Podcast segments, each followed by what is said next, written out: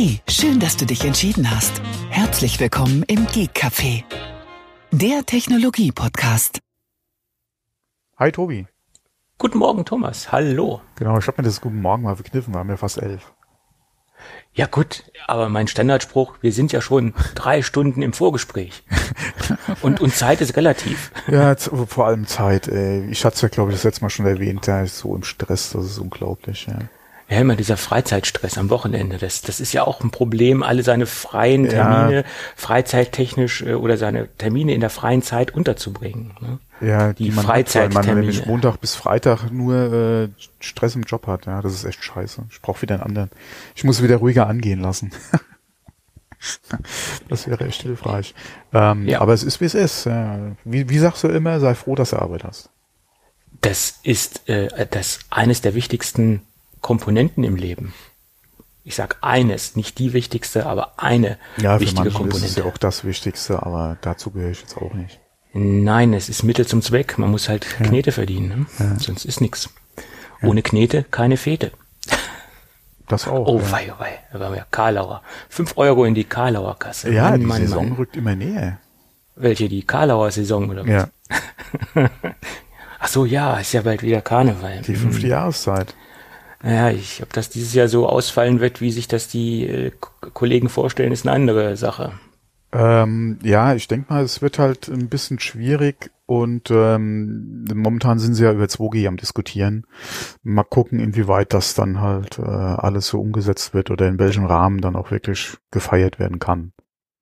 Ich bin ja selbst kein Fastnachter, äh, beziehungsweise Karnevalist. Ja, von daher trifft's mich sowieso nicht, egal in welchem Jahr. ähm, aber es ist halt immer, immer schade für gerade auch die Regionen, wo halt normalerweise das ein Riesenthema ist. Ja. Ja. Aber generell, das äh, betrifft ja auch das Oktoberfest. Äh, ja. Das ist ja, das ist ja nicht nur Karneval, ja. Nein, nein, das ist von stellvertretend Veranstaltung im Prinzip, ja. Alle anderen Dinge, ja.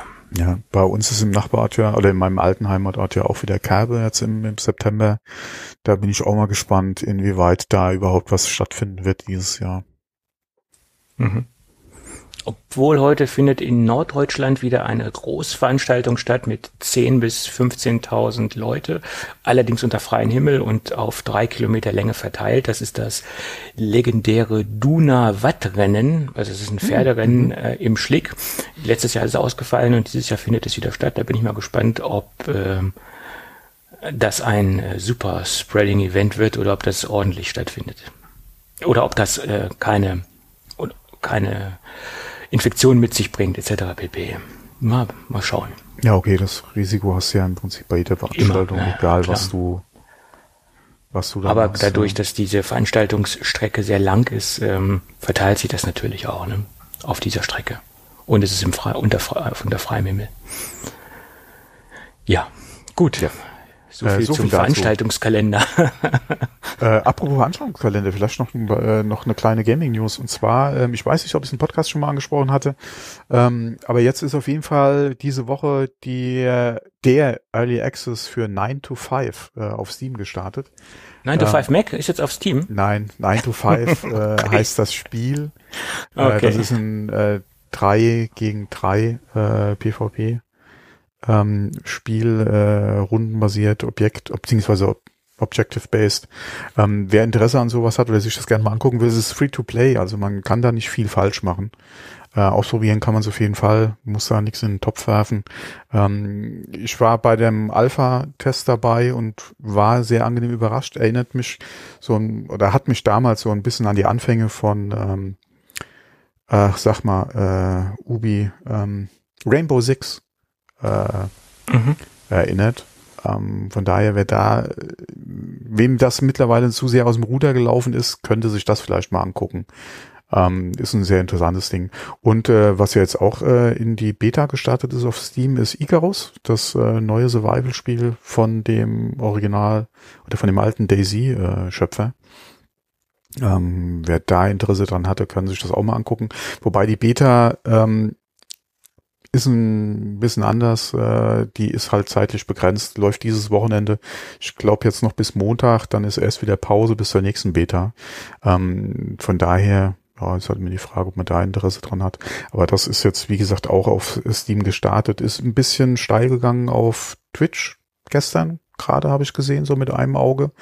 Ähm, ich denke, da ist auch sehr viel Interesse da, weil halt, wie gesagt, Daisy einfach da ähm, so im Hintergrund äh, ein bisschen mitspielt. Ähm, auf jeden Fall, wer halt an der Art von Spiel Interesse hat, könnte auch mal einen Blick drauf werfen. Meins ist es jetzt nicht so. Ähm, aber naja. Und im September, äh, das hatte ich ja bei Twitter auch schon äh, immer mal wieder erwähnt, startet, äh, ach, wie heißt jetzt nochmal, Blatthand. Ähm, Vampire Masquerade sagt vielleicht im einen oder anderen was. Das ist das Battle Royale, was jetzt äh, in den Startlöchern steht und da ist der Early Access jetzt für Anfang September geplant. Ähm, der Closed Beta war, sagen wir mal, interessant. ich bin jetzt mal um den Early Access gespannt. Ja, ähm, die Closed Beta hatte da auch so das eine oder andere Problemchen. Ähm, war aber soweit ganz interessant, was das Setting betroffen hat. Ähm, Im Prinzip aber auch hier ein typisches Shooter Battle Royale. Da war mir eigentlich zu wenig äh, Augenmerk äh, gerade auf die ja äh, auf, auf das Setting im Prinzip. Du hattest zwar ein paar Anspielungen oder ein paar Mechaniken auch, was halt dieses Vampir-Sein betrifft, aber das war doch mehr so Gunplay-lastig. Ähm, boah, muss man mal gucken, wie das äh, jetzt im Early Access dann sich, ne, Entschuldigung, sich noch entwickelt. Ähm, okay. So, mal so viel zu kleinen Spielblock. Mhm. Ja, Gamescom war ja auch ja. Äh, natürlich wieder anders als als sonst, logischerweise. Als ja, mir, ich muss sagen, mir Netz. gefällt das Format jetzt nicht so. Mhm. Gerade auch, dass es halt ähm, nicht viel im Prinzip mit der Gamescom Leipzig, äh, Leipzig zu tun hat, außer äh, halt dem Leipzig? Ja. Leipzig, oder?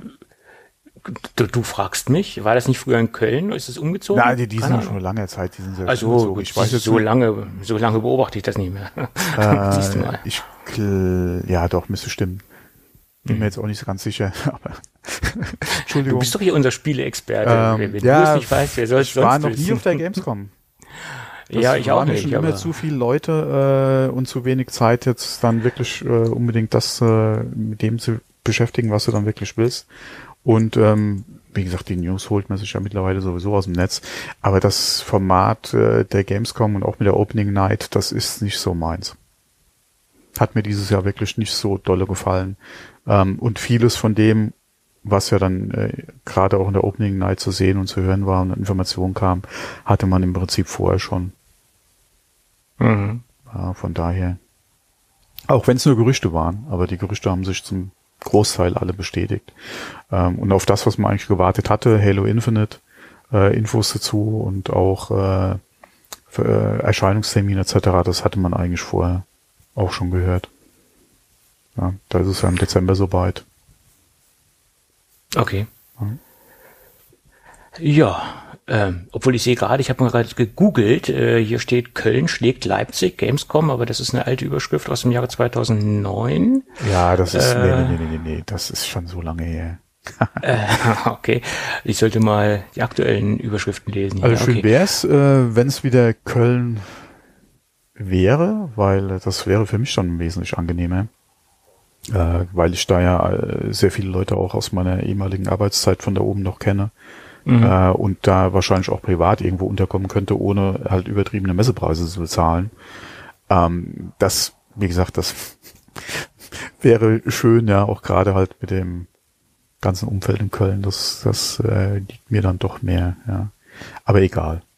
Es, es wie gesagt, äh, ich war noch nie auf der Gamescom und es reizt mich jetzt auch nicht so sehr bei den ganzen Menschen, äh, Menschenmassen äh, und jetzt nicht nur wegen der Situation, wie wir aktuell immer noch mit Corona haben, sondern vorher schon. Ja, das waren mir einfach ja. zu viele Leute. Obwohl die virtuelle Veranstaltung dieses Jahr, die war ja vom 25. bis 27. Mhm. und die fand in Köln statt. Das habe ich jetzt gerade mal nachgeschlagen. Ähm, die die, die äh, deutsche Berichterstattung mit teilweise den Leuten, die sie vor Ort hatten, ja, aber ja. gerade auch die Opening Night etc., das war ja alles drüben die Staaten. Jeff Healy, ja, nee, heißt, ja. Wie, heißt Jeff, nee, wie heißt der nochmal? Äh, der das Programm geführt hat, Jeff Healy, oh, ich bin so schlecht mit Namen immer. Ähm, wie gesagt, ich bin da jetzt von der Art und Weise, wie sie es gemacht haben, nicht so der, der große Fan. Mhm. Ja. Gut. Anyway. Genau. Äh, Zurück haben zu wir auch den, anderen Themen. Den Gamescom-Blog abgeschlossen. ah, folgt uns für mehr Game-Content. Ach nee, das war die Spielecke. Ja, die Spielecke, die nicht vorhandene. Äh, also jedenfalls nicht bei mir. Ich sollte vielleicht mich mehr, wieder mehr mit Spielen äh, beschäftigen. Aber woher nehmen die ich Zeit? Ich gerade überlegen, gibt es einen Podcast, die Spielecke? Keine Ahnung. Aber es ist auch kein kein Titel, der jetzt irgendwie Emotionen bei mir auslösen, auslösen würde. Ah, ich wollte gerade sagen, ich muss mir die, die Adresse mal, äh, äh mal, mal äh, saven. Mm. Ich bin gerade in Verhandlungen für eine andere Domain. Hatte ich dir mal einen Screenshot geschickt. Äh, ich weiß nicht, ob du das mitbekommen hast. Ähm, ja, das zieht sich auch ein bisschen hin. Die wollen nicht so, wie ich möchte. Ja, das ist ja meistens so. ja, aber würde sich gut machen. Aber anyway, nicht über ungelegte Eier sprechen. Das dachte sich auch Apple und hat äh, mal Private Relay äh, verschoben oder besser gesagt diese ganze Private Relay in eine öffentliche Beta gehoben und somit wird eine weitere Funktion nicht im kommenden Major Release stattfinden. Ja, das nächste Teilchen, was rausfliegt oder das nächste Feature, was rausfliegt. Ja, ja beziehungsweise was diesen Beta-Mantel bekommt. Das, ja, sie heben es immerhin in die öffentliche Beta und das haben sie auch mhm. begründet. Sie sagten, da erhoffen sie sich äh, weiterhin äh, Einblicke darin, welche Webseiten kompatibel sind und welche Webseiten äh, noch verändert werden müssen oder welche Webseiten noch auf einen Kompatibilitätsgrad gehoben werden müssen, dass es halt auch mit Private Relay funktioniert, weil sie haben halt festgestellt, dass das Ganze noch nicht so funktioniert, wie sie es sich vorstellen und deswegen haben sie das Ganze erstmal auf eine öffentliche Beta gehoben. Das Ganze. Ja, wobei auch viele Seitenbetreiber äh, wahrscheinlich kein Interesse unbedingt dran haben, da alles private zu halten, ja. Mhm. Beziehungsweise die Seiten eventuell kompatibel zu machen, ja, weil sie einfach nicht auf die Daten äh, verzichten wollen, die sie halt äh, über die Seiten äh, oder über die Technik einfach reinholen können von den Besuchern oder von den Nutzern der Seiten. Ähm, ich denke mal, das wird ein ständiger Kampf in Anführungszeichen einfach für Apple auch bleiben, ja dass sie da äh, dieses Feature dann entsprechend, wie sie sich das auch vorstellen, dann für, auch umsetzen können, beziehungsweise dass dann halt auch angenommen wird draußen. Weil ähm, für den Nutzer ist es ja ganz nett, wenn er da auch privat entsprechend äh, unterwegs sein kann, aber wie gesagt, der eine oder andere Betreiber ja, sieht da auch schon wieder seine Fälle davon schwimmen. Mhm. Ich glaube, so sagt mhm. man, ja. Ja. Tja, na gut. Äh, sie haben auch ungefähr, sie haben auch sich äh, dazu geäußert, dass es dann spätestens bis zum Ende des Jahres äh, mhm. dann auch öffentlich, äh, nicht öffentlich, sondern äh, auch final werden soll. Ja. Äh, bin ich mal gespannt. Ja. Ist ja auch ein Feature, was jetzt nicht unbedingt so für die breite Masse interessant ist, denke ich. Ne? Also dieses SharePlay-Feature ist, denke ich, für, für viele schon eher interessant. ja. Also für so die, die breite Nutzerschaft. Mhm. Ja. Ja. Gut. Ähm, kommen wir mal zum, ja, nach iOS 15 äh, zu, äh, zum iPhone 13. Mhm. Ähm, man hatte da ja nicht viel gehört jetzt gerade nochmal, was so die alten Gerüchte über Touch ID betrifft. Wir hatten ja auch schon drüber spekuliert ähm, und ähm, jetzt kam halt auch nochmal so die die offizielle Bestätigung als Gerücht im Prinzip, dass es kein Touch ID für das iPhone 13 geben wird.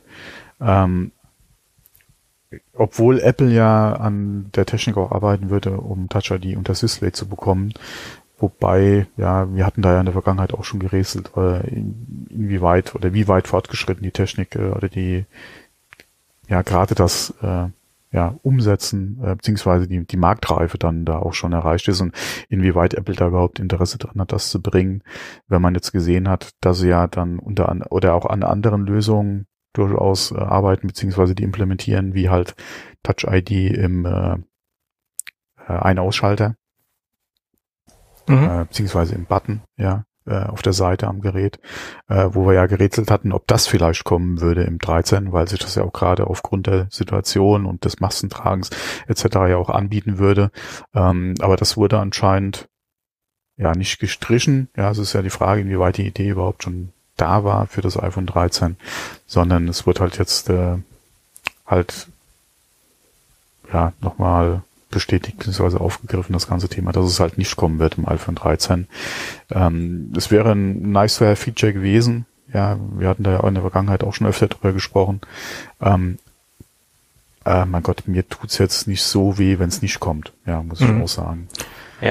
Aber Apple wäre ja nicht Apple, wenn es da nicht eine andere Lösung geben würde. So äh, meint es zumindest John Prosser. Ich weiß nicht, ob du das mitbekommen hast. Der sagte nämlich, ja, Touch ID hin und her wird es nicht geben. Das hat er auch nochmal bestätigt, so wie äh, du es eben ausgeführt hast. Aber er sagt, es soll angeblich ein Face ID Plus geben. Und Face ID Plus soll das beinhalten, was wir ja alle äh, wollen oder was ja auch Touch ID als Vorteil bietet in der heutigen Zeit. Man kann halt die Maske aufbehalten und das äh, Gesicht wird dennoch erkannt. Also es soll halt maskenkompatibel sein und das soll Face ID Plus halt ähm, abbilden. Also er nennt es Face ID Plus und es sollen da wohl auch schon breite Beta-Tests stattgefunden haben innerhalb der Apple Company mit einigen Mitarbeitern, was man äh, lesen konnte oder was, was John Prosser halt rausgehauen hat. Das ist dann mehr oder weniger so ein Add-on-Hardware-Aufsatz für das ähm, iPhone 12 gewesen, was halt diese Face ID Plus Technologie beinhaltet, ähm, was auch dazu dienen soll, das iPhone ähm, optisch so zu verändern, dass man halt auch äh, das nicht mit nach außen schleppt und äh, dass man das auch nur innerhalb des Campus benutzt, das Gerät und halt auch nur da die Tests durchführt, dass man halt auch klar kennt, das ist ein ähm, Testgerät äh, und da sollte oder da laufen halt die Beta-Tests mit Face ID Plus. Und ähm, das ist in erster Linie eine Software-Technologie, so wie er das ausgeführt hat. Und ähm, man geht halt davon aus, dass das spätestens dann dass, dass die Hardware so weit kompatibel sein soll mit dem iPhone 13 und dass dieses Feature Software technisch auch nachgereicht werden kann. Das ist so seine Prognose. Und ob das gleich mit dem Start von, von, von, vom iPhone 13 kommt oder etwas später, das ist im Moment fraglich. Also das sind seine Aussagen zum Face ID ähm, Thema. Tja, dass Face ID ständig verbessert wird, das, das haben wir auch in der Vergangenheit schon gesehen. Ähm, aber das jetzt ähm, mit Maske funktionieren soll. Und vielleicht sogar noch in Kombination mit einer Brille, also Maske und Brillenträger. Und dann noch in Kombination, dass vielleicht auch die Brille beschlägt, das äh, wäre schon ein ähm, kleines Meisterwerk, wenn das wirklich so gut funktioniert, wie er das hier beschreibt. Ja, okay, Brille ohne Maske ist ja eigentlich kein Thema, genauso wie ja, die meisten oder was heißt die meisten, aber dann Sonnenbrillen auch. Sonnenbrillen können ein Problem sein, je nachdem, was, was für eine Art von Glas oder Beschichtung du hast. Ähm, aber ja, mit, meinen, mit meiner Sonnenbrille hatte ich auch noch nie ein, ein Problem gehabt. Ähm, die Frage, die sich halt stellt, ist, inwieweit ähm, verzichtest du oder muss Apple da halt auf äh, ja, Sicherheit verzichten, um das halt mit der Maske kompatibel zu machen. Ähm, mhm. oder holen sie sich dann andere Faktoren, die so dann zur Identifizierung des Gesichts noch heranziehen, jetzt neu dazu. Ja, also ich, ähm, ich kann mir eher vorstellen, dass sie noch andere Merkmale mit einbeziehen, also ja. andere Identifikationsmerkmale, dass mhm. Apple äh, runtergeht vom, vom Sicherheitsstandard oder da Abstriche macht, das glaube ich eher weniger oder ich hoffe es, dass sie es nicht tun. Weil wenn aufgrund deiner Maske, die du aufhast, werden oder wird es ja einfacher, eventuell äh, ja gleiche Merkmale für halt Face ID einfach zu schaffen äh, mit mhm. unterschiedlichen oder unterschiedliche Personen ja sehen sich halt mit Maske ähnlicher ja äh, inwieweit kannst du da das System halt einfach austricksen das ist halt die mhm. Frage mhm. ja wo ja. ist halt der Kompromiss eventuell der, der halt da einfach eingegangen wird aber ein kleineres Feld äh, was du abscannen ja. kannst oder ein kleineres mhm. Feld was sich wirklich extrem unterscheidet ja. das ist halt das Problem mhm. Naja, interessant. Ähm, also wäre, wäre auf jeden Fall schön, äh, wenn sie es halt äh, entsprechend gut lösen können, ja, weil es ist halt schon ja. ein, ja, ein Problem. Problem unserer Zeit und ja. das werden wir auch noch eine Zeit lang mit uns schleppen, das das Problem, also das Masken Maskenproblem. Ja. ja, schauen wir mal. Wäre genau. natürlich auch ein eleganter Weg, wenn man halt das Ganze in einer Technologie vereinbaren könnte oder zusammenführen könnte und nicht mhm. noch zusätzlich diese Touch-ID-Geschichte äh, hätte. Ja. Obwohl es wahrscheinlich für Apple der, der günstigere Weg wäre, einfach die Touch-ID-Geschichte aus dem iPad Air zu nehmen und die ins iPhone zu bauen. Also das denke ich wäre der einfachere Weg für Apple letztendlich.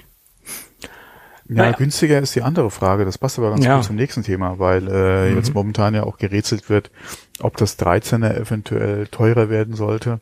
Also mhm. nicht nur ein Zehner teurer oder halt äh, äh, wechselkursbereinigt teurer werden sollte, äh, sondern wirklich einen ordentlichen Aufschlag in Anführungszeichen mhm. bekommt, ähm, wegen der ganzen äh, gestiegenen Produktionskosten und auch der Situation, die wir haben, dass halt äh, äh, viele Komponenten halt nur schwierig zu bekommen sind und teilweise halt auch im Einkauf teurer einfach sind, dass Apple das halt entsprechend durchreicht, wovon wir ja dann auch entsprechend betroffen wären, weil wir ja schon seit langem sagen, ja, dieses mhm. Jahr ist es halt mit einem ja. neuen iPhone soweit und ja. dann hörst du halt so Sachen, ja. Ähm, mhm klar wäre jetzt ein neues iPhone wahrscheinlich teurer als mein iPhone 10, das ich damals gekauft habe, weil ich ja dann vielleicht doch auch zu einer anderen Version einfach greifen würde, ja, vom 13er. Mhm.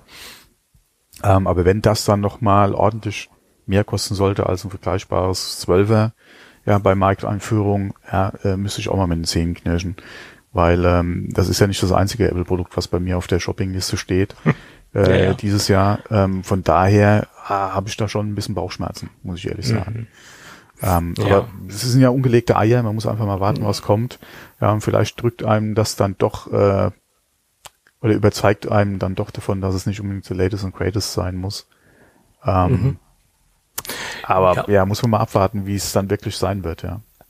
Ja, man muss halt auch schauen, also ich werde mir das auch mal anschauen, wie groß die Unterschiede zum iPhone 12 oder respektive 12 Pro sind von der Technik her und wie dann die Angebote im iPhone 12 Bereich sind. Vielleicht ist für mich persönlich auch ein iPhone 12 Pro interessant gegenüber dann dem neuesten Modell. Muss man halt gucken. Obwohl es im, in meinem Fall wenig Sinn ergeben würde, weil solange ich die Geräte nutze, macht es eigentlich mehr Sinn, dann wirklich auf das Aktuellste zu gehen, damit man auch so lange wie möglich das genau. Gerät im Einsatz haben kann. Ne? Einmal das und jetzt so lange, wie wir eh schon gewartet haben. Mhm. Ähm, ja, ja, klar.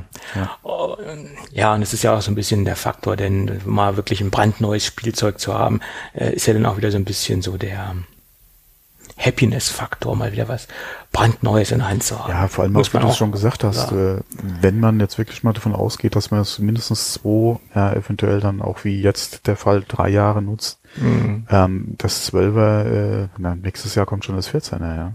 Ja, ja klar, ähm, logisch. Mhm. Von daher würde ich da wahrscheinlich eher nicht zum 12er greifen, weil wenn, dann hätte man das auch schon früher machen können.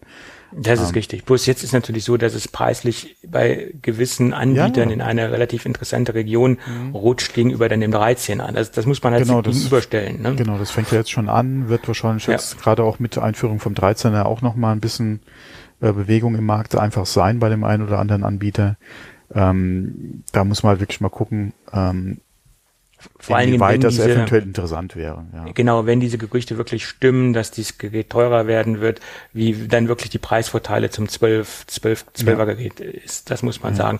Aber ich glaube, der Ursprung der Geschichte oder der Story war, glaube ich, Digitimes, die das rausgehauen haben. Und bei Digitimes ist halt so, dass die bei vielen Dingen nicht immer so recht haben und einen sehr schlechten Track Record haben. Das muss man noch dazu sagen.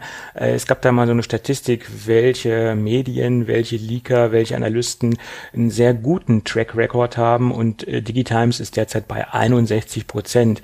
Also da ist noch ein bisschen Hoffnung, dass diese Prognose mit dieser Preiserhöhung nicht unbedingt zutrifft. Muss allerdings auch dazu sagen, Foxconn hat derzeit, ich habe es extra noch mehrfach nachgeschlagen, weil diese hm. Zahl konnte ich gar nicht äh, ja, fassen. Hat mich auch zuerst äh, ein bisschen überrascht, aber äh, ich habe noch mal drei Quellen rausgesucht, genau, ob das wirklich stimmt. Ja. 200.000 also aus, Mitarbeiter. Aus allen üblichen Kanälen hört man eigentlich diese Zahl im Moment. Ja, ja, ja und das mhm. ist enorm. Wir haben halt wie gesagt 200.000 Mitarbeiter rekrutiert für äh, die Produktion des iPhones und natürlich auch der Apple Watch, die kommt ja auch noch, muss man dazu sagen ähm, äh, Series 7, man geht ja davon aus, dass sie am gleichen Tag halt vorgestellt wird, äh, passend zum iPhone letztendlich auf, auf dem gleichen Event. Äh, und auch noch die AirPods 3, obwohl die, glaube ich, nicht ähm, bei Foxconn gebaut werden, die Dinger. Ähm, das macht ein anderer Hersteller. Aber sollen halt drei Produkte vorgestellt werden.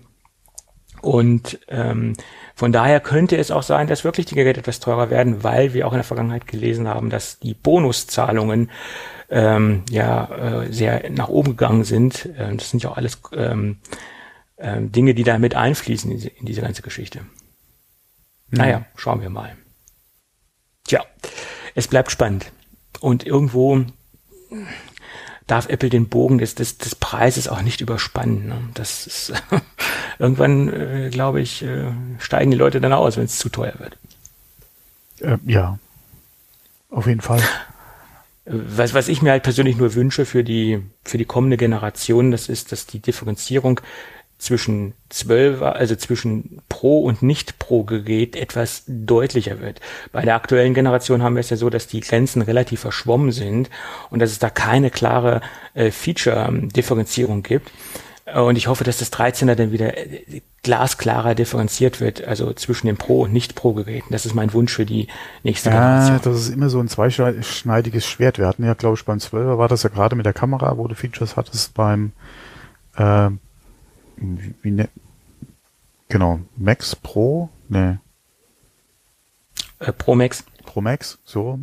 Pro und Pro Max, sind ja, die wurde beiden, mit, der, mit der Bildstabilisierung, was ja jetzt dann beim 13er ja dann auch im äh, normalen iPhone ja kommen soll, wahrscheinlich verfügbar sein wird. Da muss man halt gucken. Also ich bin ja immer ein Freund davon, ja, der sagt, äh, Feature Gleichheit, ja, am besten in allen Geräten und du hast dann wirklich die einzige Unterscheidung, die Größe. Ja, dann ja, dann das kannst du ja innerhalb der Pro-Serie gerne machen, also Pro und Pro Max, Feature-Gleichheit, aber die normale Serie, also die 12er-Serie, die Brot- und Butter-Serie, die sollte schon zur generellen Pro-Serie stark differenziert ja, okay, werden, 12, das ist meine Meinung. Ja, okay, 12 ja? und, und 13, da muss man eh gucken, was da genau die Unterschiede sein werden, beziehungsweise äh, was da an, an neuen Features dann kommt. Ähm, aber wie gesagt, äh, innerhalb einer Familie, ja, äh, wäre glaub, eigentlich so mein Wunsch. Wir, wir sind jetzt wieder aneinander vorbeigeredet. Ich meine ja, wir haben jetzt die Standardserie 12. So, Brot und Butter, Golf-Serie. Und dann gibt's die Pro-Serie. Die differenziert sich ja vom Design, vom Material, Aluminium, Edelstahl etc. Aber das sollte in Zukunft noch viel stärker differenziert werden. Im Moment ist es ja so, dass da die Grenzen zwischen Pro und Nicht-Pro ah, okay. stark verschwimmen. Und da sollte es wieder eine klarere Differenzierung geben. Ja, das ist meine Meinung. Nicht innerhalb einer Serie wie Pro, sondern innerhalb mhm. der Geräteklassen. Da ist es ja im Moment wirklich so, die Grenzen sind nicht so riesig. Und da sollte es demnächst oder bei der kommenden Generation stärkere Differenzierung Ja, okay, okay, okay, okay. Äh, ja? ja, wenn man, wenn man die Schiene halt so fahren will, okay, klar, kann man machen. Ja. Äh, wobei ähm, ich da auch äh, ein bisschen Bauchschmerzen habe, weil wenn, wenn ich ein iPhone 13 bringe, äh, soll das iPhone 13 alles das haben, was das iPhone 13 haben sollte. Und dann kannst du es gerne größer machen, ja, mit denselben Features. Oder du kannst es gerne kleiner machen mit denselben Features. Aber genauso, das ist auch das, was mir beim, was mich beim iPad so stört, ja, dass du äh, das iPad hast, das Air hast und das Pro hast. Mhm. Das ist für mich eigentlich auch schon wieder zu viel. Klar willst du da auch verschiedene Preispoints besetzen, nur dann mach doch das Pro, ja, und mach das iPad, ja, von mir aus. Aber du brauchst das ist für mich eigentlich schon wieder zu viel an, an Geräten. Mach das iPhone ja. SE, ja, mach das iPhone, ja, ja. 13 und Peng.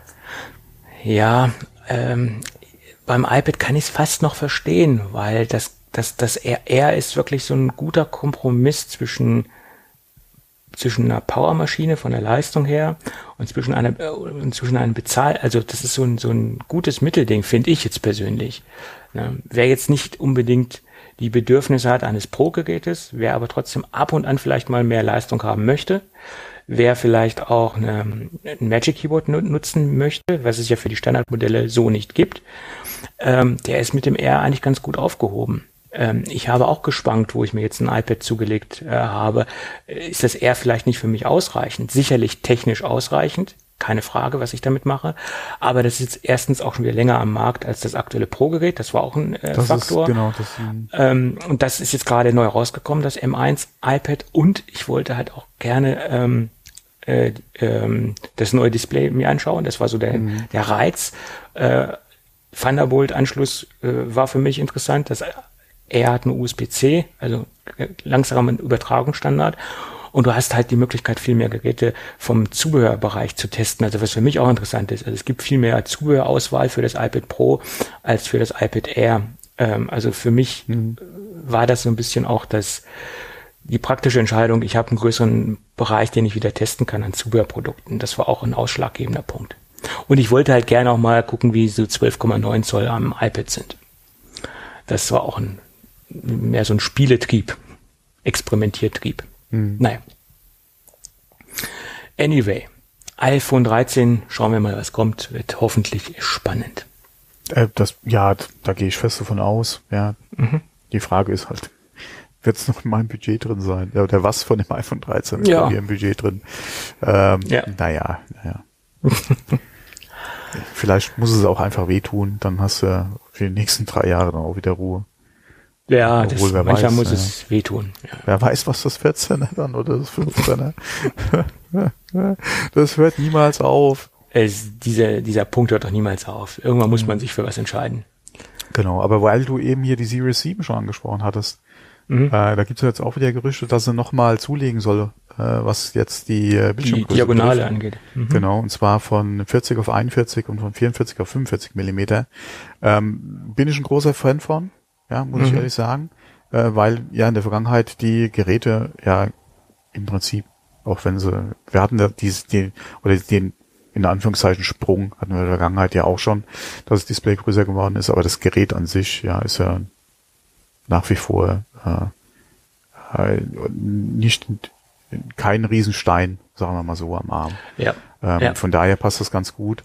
Ähm, Gerade auch passend zu den Gerüchten, die wir ja hatten, dass es schmaler oder dass es dünner werden soll, mhm. ähm, passt das dann wieder ganz gut, weil äh, mein Gott, ein, ein bisschen dünner, dafür Bildschirmdiagonale ein bisschen größer, ja, dann bleibt es ja fast, was, was das Volumen betrifft, fast gleich wahrscheinlich. Ähm, weil wir da ja auch noch über Batterie etc. alles äh, spekuliert hatten. Ähm, von daher, äh, wie gesagt, also mir kommt es entgegen. Ja, äh, ich habe keine Apple Watch, bin eigentlich auch nicht im Markt für eine Apple Watch. Ähm, aber äh, das, also wie gesagt, bin ich auf jeden Fall äh, ein Freund von, wenn sie es machen äh, wollen, ja, weil äh, ein bisschen mehr Bildschirmgröße, ja, tut der Uhr, denke ich mal, auch nicht. Äh, ähm, Klar, es wie, ist zwar nur ein Millimeter, aber äh, durchaus Interessant. Ja, es ist, ist ja nicht so, dass du eh schon irgendwie so äh, gefühlt 50 Zentimeter am Arm hast. Ja, dann würden Millimeter nicht viel ausmachen. Aber bei der Größe ähm, mhm. äh, oder bei der bei der bei der Uhr, die wir da haben, ist das schon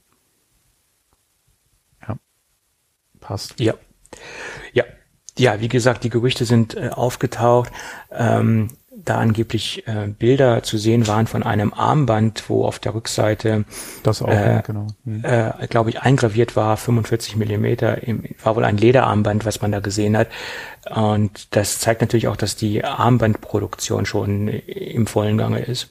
Wenn dieses kein Fake war oder kein geshopptes Bild war, das äh, da hoffe ich jetzt mal, dass es ähm, ein richtiges, echtes Bild war.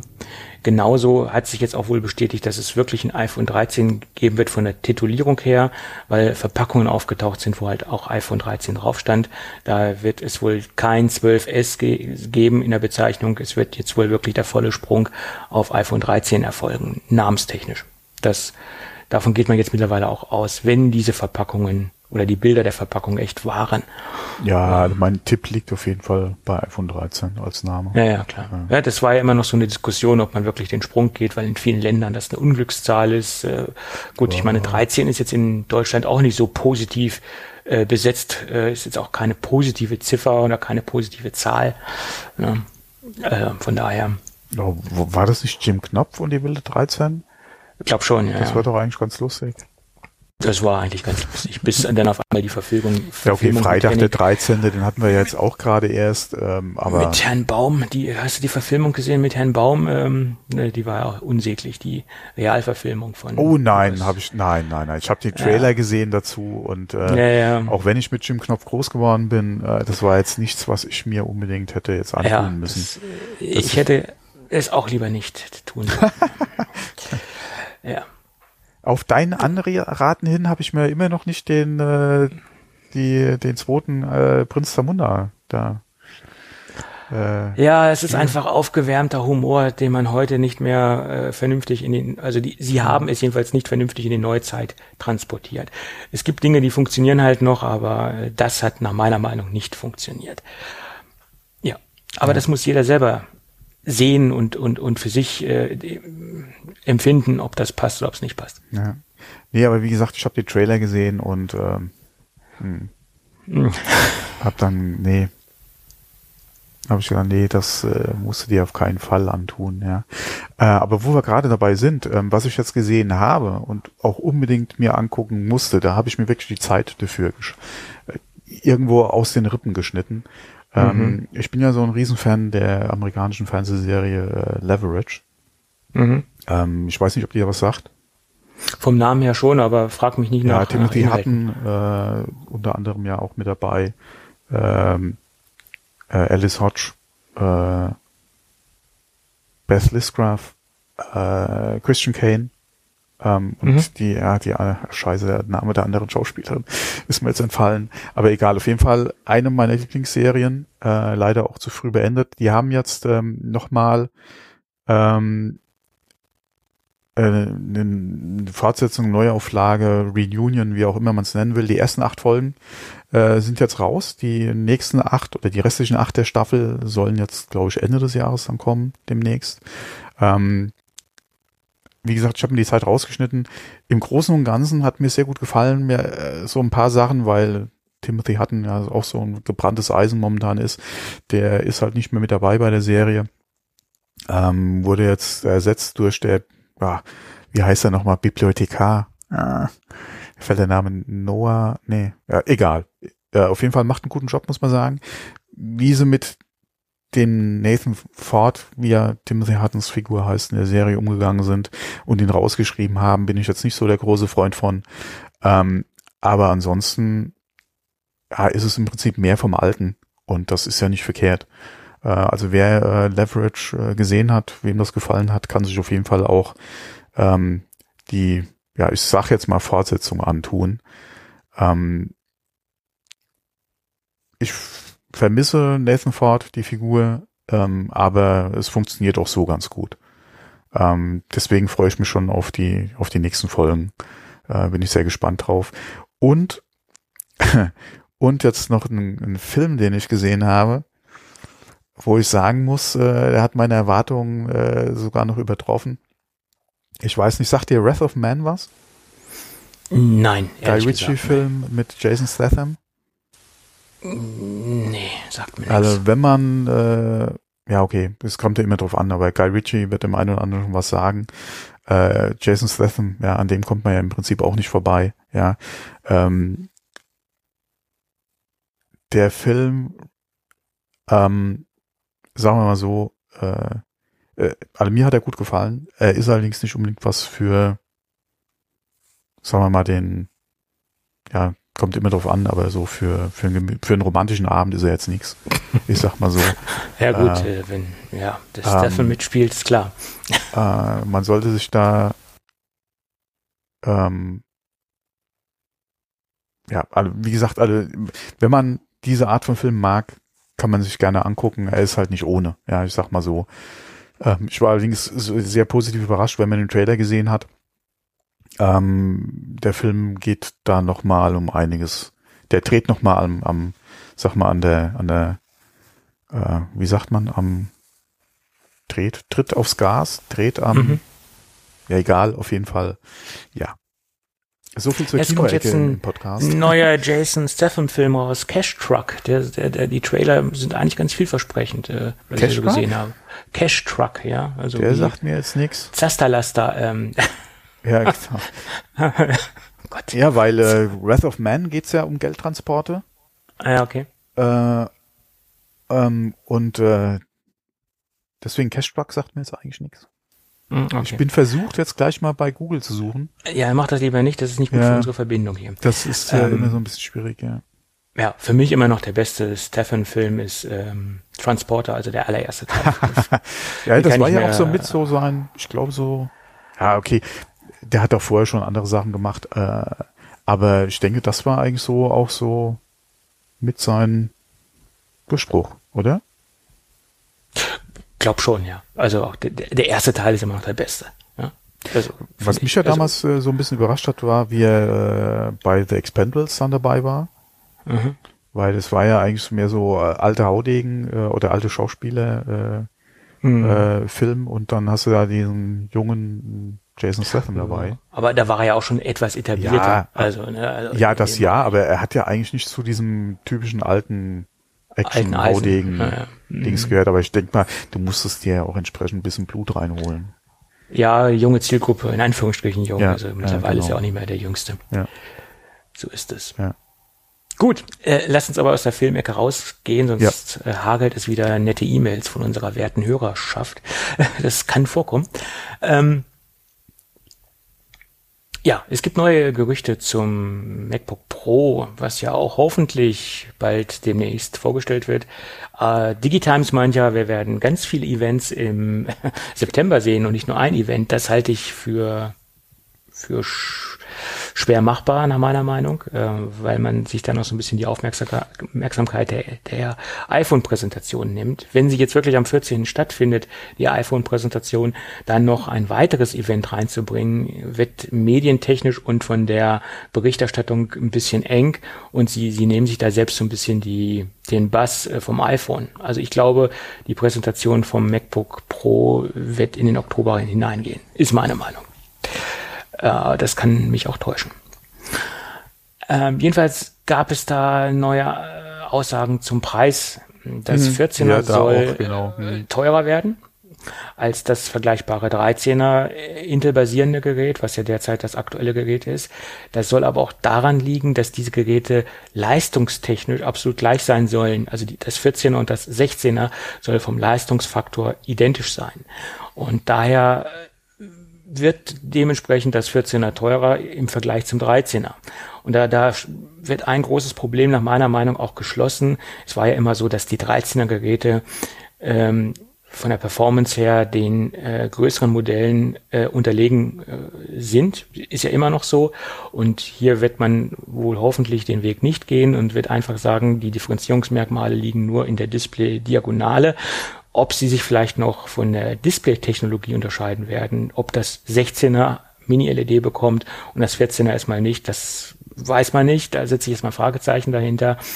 Aber von der Performance sollen die Geräte auf Augenhöhe ähm, sich gegenüberstehen.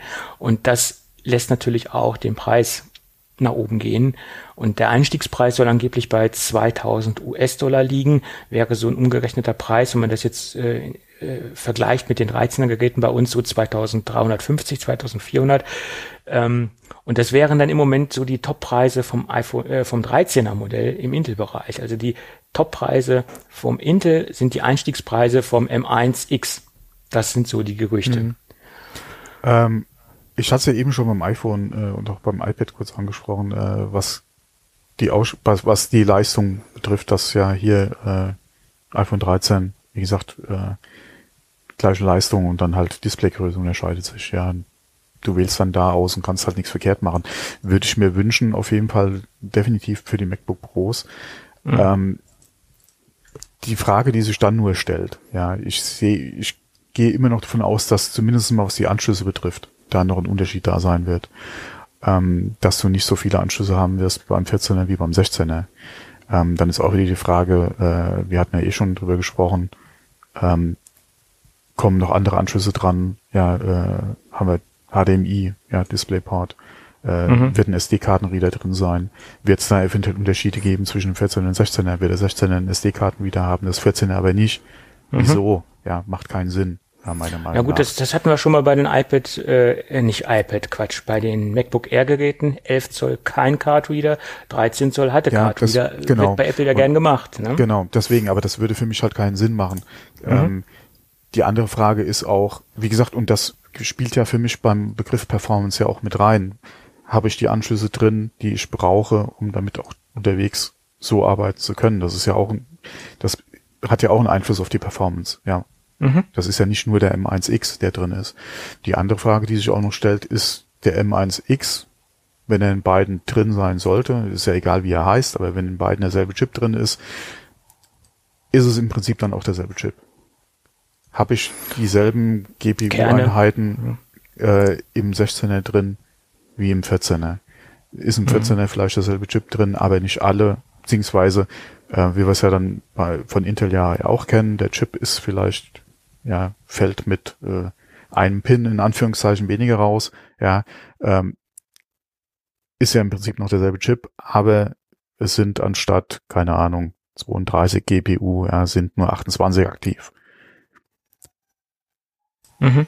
Dann genauso wie du es eben schon gesagt hast, Kerne, ja, wird er dieselben Anzahl ähm, an, äh, wie nennt sich das nochmal, Low Performance oder wenig, äh, die, wie sieht's da aus? Also Effizienzkerne und Low Performance Kerne genau, oder genau, ja. Firestorm und Ice Storm sind ja die offiziellen ja. Bezeichnungen. Ja.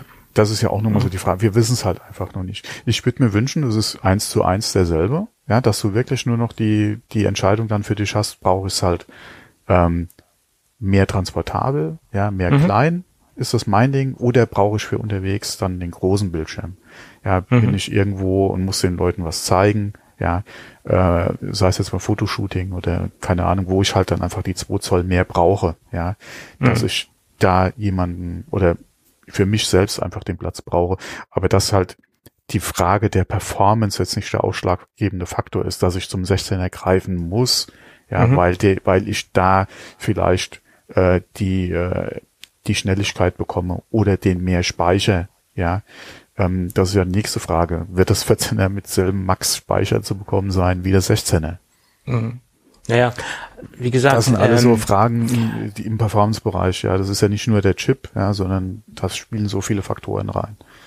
Ja, wäre für mich natürlich die Traumvorstellung, dass die Geräte leistungstechnisch identisch sind, mhm. dass sie sich halt, wie gesagt, nur vom Display unterscheiden und eventuell, was ja auf der Hand liegt, aufgrund der Bauform von der Akkulaufzeit. Das 16er kann ja, natürlich ja. mehr Akku verbauen mhm, genau. äh, oder unterbringen als das 14er und das liegt natürlich auch auf der Hand, dass das so sein wird. Sehen wir jetzt auch beim beim 13er ja, wobei, äh, MacBook Pro. Wobei wir fest davon ausgehen können, dass aufgrund alleine des M1 alleine die Akkulaufzeit entsprechend schon gut sein, gut wird. Sein wird. Klar. Und im 16er dann hoffentlich entsprechend Noch mehr besser. Batterie. Genau. Ja. Mhm. Ja, aber den Kompromiss muss man dann halt eingehen, wenn man was Portables haben möchte. Und das sollte dann auch jedem Nutzer einleuchten, dass das aufgrund der Bauform nicht anders möglich ist. Ja. Aber, aber Gott sei es gedankt, wir können ja auch über USB-C Powerbanks dran äh, stecken. Das geht ja alles. Äh, ja, das ist auch ja. noch eine Möglichkeit. Aber wie gesagt, Akku mal so außen vor gelassen. Klar, äh, je besser die Laufzeit, okay, aber wie gesagt, da gehe ich jetzt von, von Apple Silicon einfach von aus, dass die 14er Akkulaufzeit min, zumindest mal passen wird. Ja, ja, klar. Man wird sich vielleicht gerne ein bisschen mehr wünschen, aber dass die, die, äh, die Grundlaufzeit oder die, die, die, die Akkulaufzeit im 14er schon im Prinzip passen wird, ja. Ähm, die andere Frage ist halt wirklich Ausstattung, ja. Mhm, und unterscheiden die sich aufgrund der Anschlüsse, die sie haben, mhm. der Art der Anschlüsse, die sie haben, äh, und wird dann auch wirklich der Chip derselbe sein? Oder hast du da wirklich dann irgendwo vielleicht nochmal die Abgrenzung, was ich mir durchaus vorstellen könnte, weil du hast bei den 16 ja auch früher die Möglichkeit gehabt, halt die Grafikkarten entsprechend dir zu shoppen. Wird das eventuell da ein Merkmal sein, dass einfach du mehr Grafik hast im 16er, also im 14er zum Beispiel? Hm. Na, ich hoffe es nicht, weil ich. Ja, es wäre schön, ja, wenn wirklich hm. der einzige ausschlaggebende Faktor wäre eventuell die Anzahl der Thunderbolt-Anschlüsse, die du hast mhm. was ich mir sehr gut vorstellen kann, dass äh, da eventuell ein Unterschied einfach sein wird, ja, äh, um da halt auch Differenzierung zum 16er zu bringen, dass das äh, ein Ding sein wird. Ähm, aber das ist ja immer die Frage, welchen Kompromiss bist du bereit und brauchst du überhaupt die Menge der Anschlüsse, ja. Ähm, aber solange die Performance wirklich dieselbe ist und du im Prinzip dann für dich nur die Entscheidung triffst, 14 oder 16, wäre sehr schön, weil das sind eigentlich immer so die Jahre gewesen oder in der Vergangenheit auch immer die Punkte gewesen, wo du im Prinzip nichts falsch machen kannst, wenn du zum kleineren Gerät greifst und da auch noch mal ein paar Dollar sparen kannst, aber die Geräte oder die Performance einfach passt, ja, beziehungsweise du da nichts verlierst zum zum nächsten, äh, zum größeren ähm, und äh, es wirklich dann einfach nur der Bildschirm ist. Ja. Brauche ich das bisschen mehr Zoll oder brauche ich es halt nicht? dass yep. ich da nicht geprügelt werde, zum Größeren zu greifen, weil, ja. Jo. Gut. Das bleibt auch weiterhin spannend. Auch so eine Standardfloskel für uns beiden hier. Es bleibt spannend. Aber es ist ja auch so, es bleibt wirklich spannend. Ja, äh, das ist halt gerade die neuen MacBook Pros, das ist halt sind spannend. spannend. Ja, ja, klar. Und gerade auch die, die, die, zweite Generation des M1-Prozessors, das lässt natürlich hoffen und genau. auch die Zukunft vor, etwas vorausahnen, was, was uns erwarten wird. Weil das ist so, wichtig, wie sich die Performance weiterentwickelt zum Standard M1 oder mhm. zum aktuellen M1. Das ist noch ein viel wichtigerer Schritt, als auf den ersten M1 äh, zu blicken, als auf den zweiten, weil was zeigt uns Apple wirklich noch an Zusatzperformance? Was bringt das Gerät wirklich zum Standard M1-Prozessor? Ja, und dann auch gerade, wird sich, was wird sich am Design eventuell ändern? Du machst den Sprung von 13 auf 14 Zoll ja, Gerätedesign, ja. Ja, klar. Das ist ja auch mhm. nochmal die Frage. Was wird sich da im Design eventuell äh, nochmal verändern? Displayränder, wie klein werden die Displayränder? Mhm. Wird das jetzt das etwas... Ist, ja. Das ist nochmal äh, weniger der Fall. Fällt die Touchbar oder, wirklich oder, weg? Was ist Riesen, aber das ist auf jeden Fall auch nochmal ein spannendes Thema. Ja, weil man geht ja auch davon aus, dass die Touchbar komplett wegfallen soll. Mhm. Wird das wirklich passieren? Etc. Ja. Das wäre natürlich auch ein klares Bekenntnis dazu, dass die Touchbar tot ist. Wenn die jetzt rausfällt, dann hat Apple das Projekt Touchbar in der Form halt beerdigt. Ja, dann wird das äh, so nicht wieder. Ja, oder stell dir mal vor, du kriegst nur im 16er. Ja, gut, das glaube ich jetzt weniger. Weil das haben aber, sie ja jetzt auch nicht. Nee, aber das wäre auch ja nochmal so ein, so ein Ding, was du machen könntest, ja. Mhm. Wobei das nee, für mich kein Grund wäre, sich einen 16er zu nee, kaufen. für mich auch nicht. Also das hat sich mittlerweile auch, äh, am Anfang war ich wirklich gehypt äh, mhm. und, und war begeistert, war halt auch was Neues, aber mittlerweile hat sich das für mich als nicht riesengroßen Pluspunkt herausgestellt. Also die mhm. Touchbar brauche ich kaum. Bräuchte ich nicht unbedingt. Ja. Naja, egal. Schauen wir mal. Gut. Ähm, wo wir aber gerade bei äh, neuen äh, MacBooks sind, es gibt ein neues Patent, was Apple auch ähm, zugesprochen worden ist. Da geht es nämlich um eine Touch-Tastatur, besser gesagt um zwei Displays das traditionelle Display, wo wir halt die äh, Anzeige haben, also das als aufklappbare Display und einmal das Display, was sich dann bei der bei den eventuell irgendwann kommenden Geräten im unteren Teil befindet. Das diese Konzepte haben wir in der Vergangenheit schon sehr oft gesehen.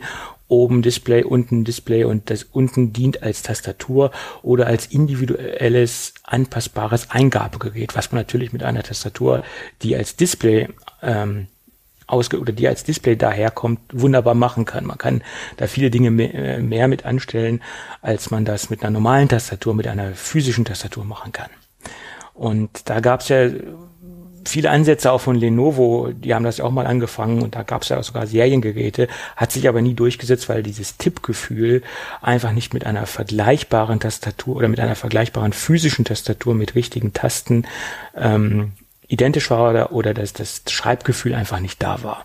Und deswegen äh, haben das auch viele Kunden abgelehnt und diese Geräte, die es da am Markt gab, das waren äh, ich sag mal so ein paar Serien, äh, meistens auch so im Convertible-Bereich, ähm, die äh, haben nie große Erfolge gefeiert, diese Geräte.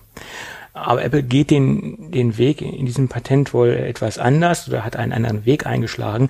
Sie haben das nämlich mit so viel haptischen Sensoren vollgeknallt, dass diese Sensoren ein, ein derartiges äh, reales Schreibgefühl vermitteln sollen, dass man gar nicht merkt, dass man auf einer Display-Tastatur schreibt. Also die Sensoren sollen so viel Haptik ver vermitteln dem, dem Kunden, dem Benutzer, dass man das nicht unterscheiden kann ähm, zwischen einer normalen Tastatur.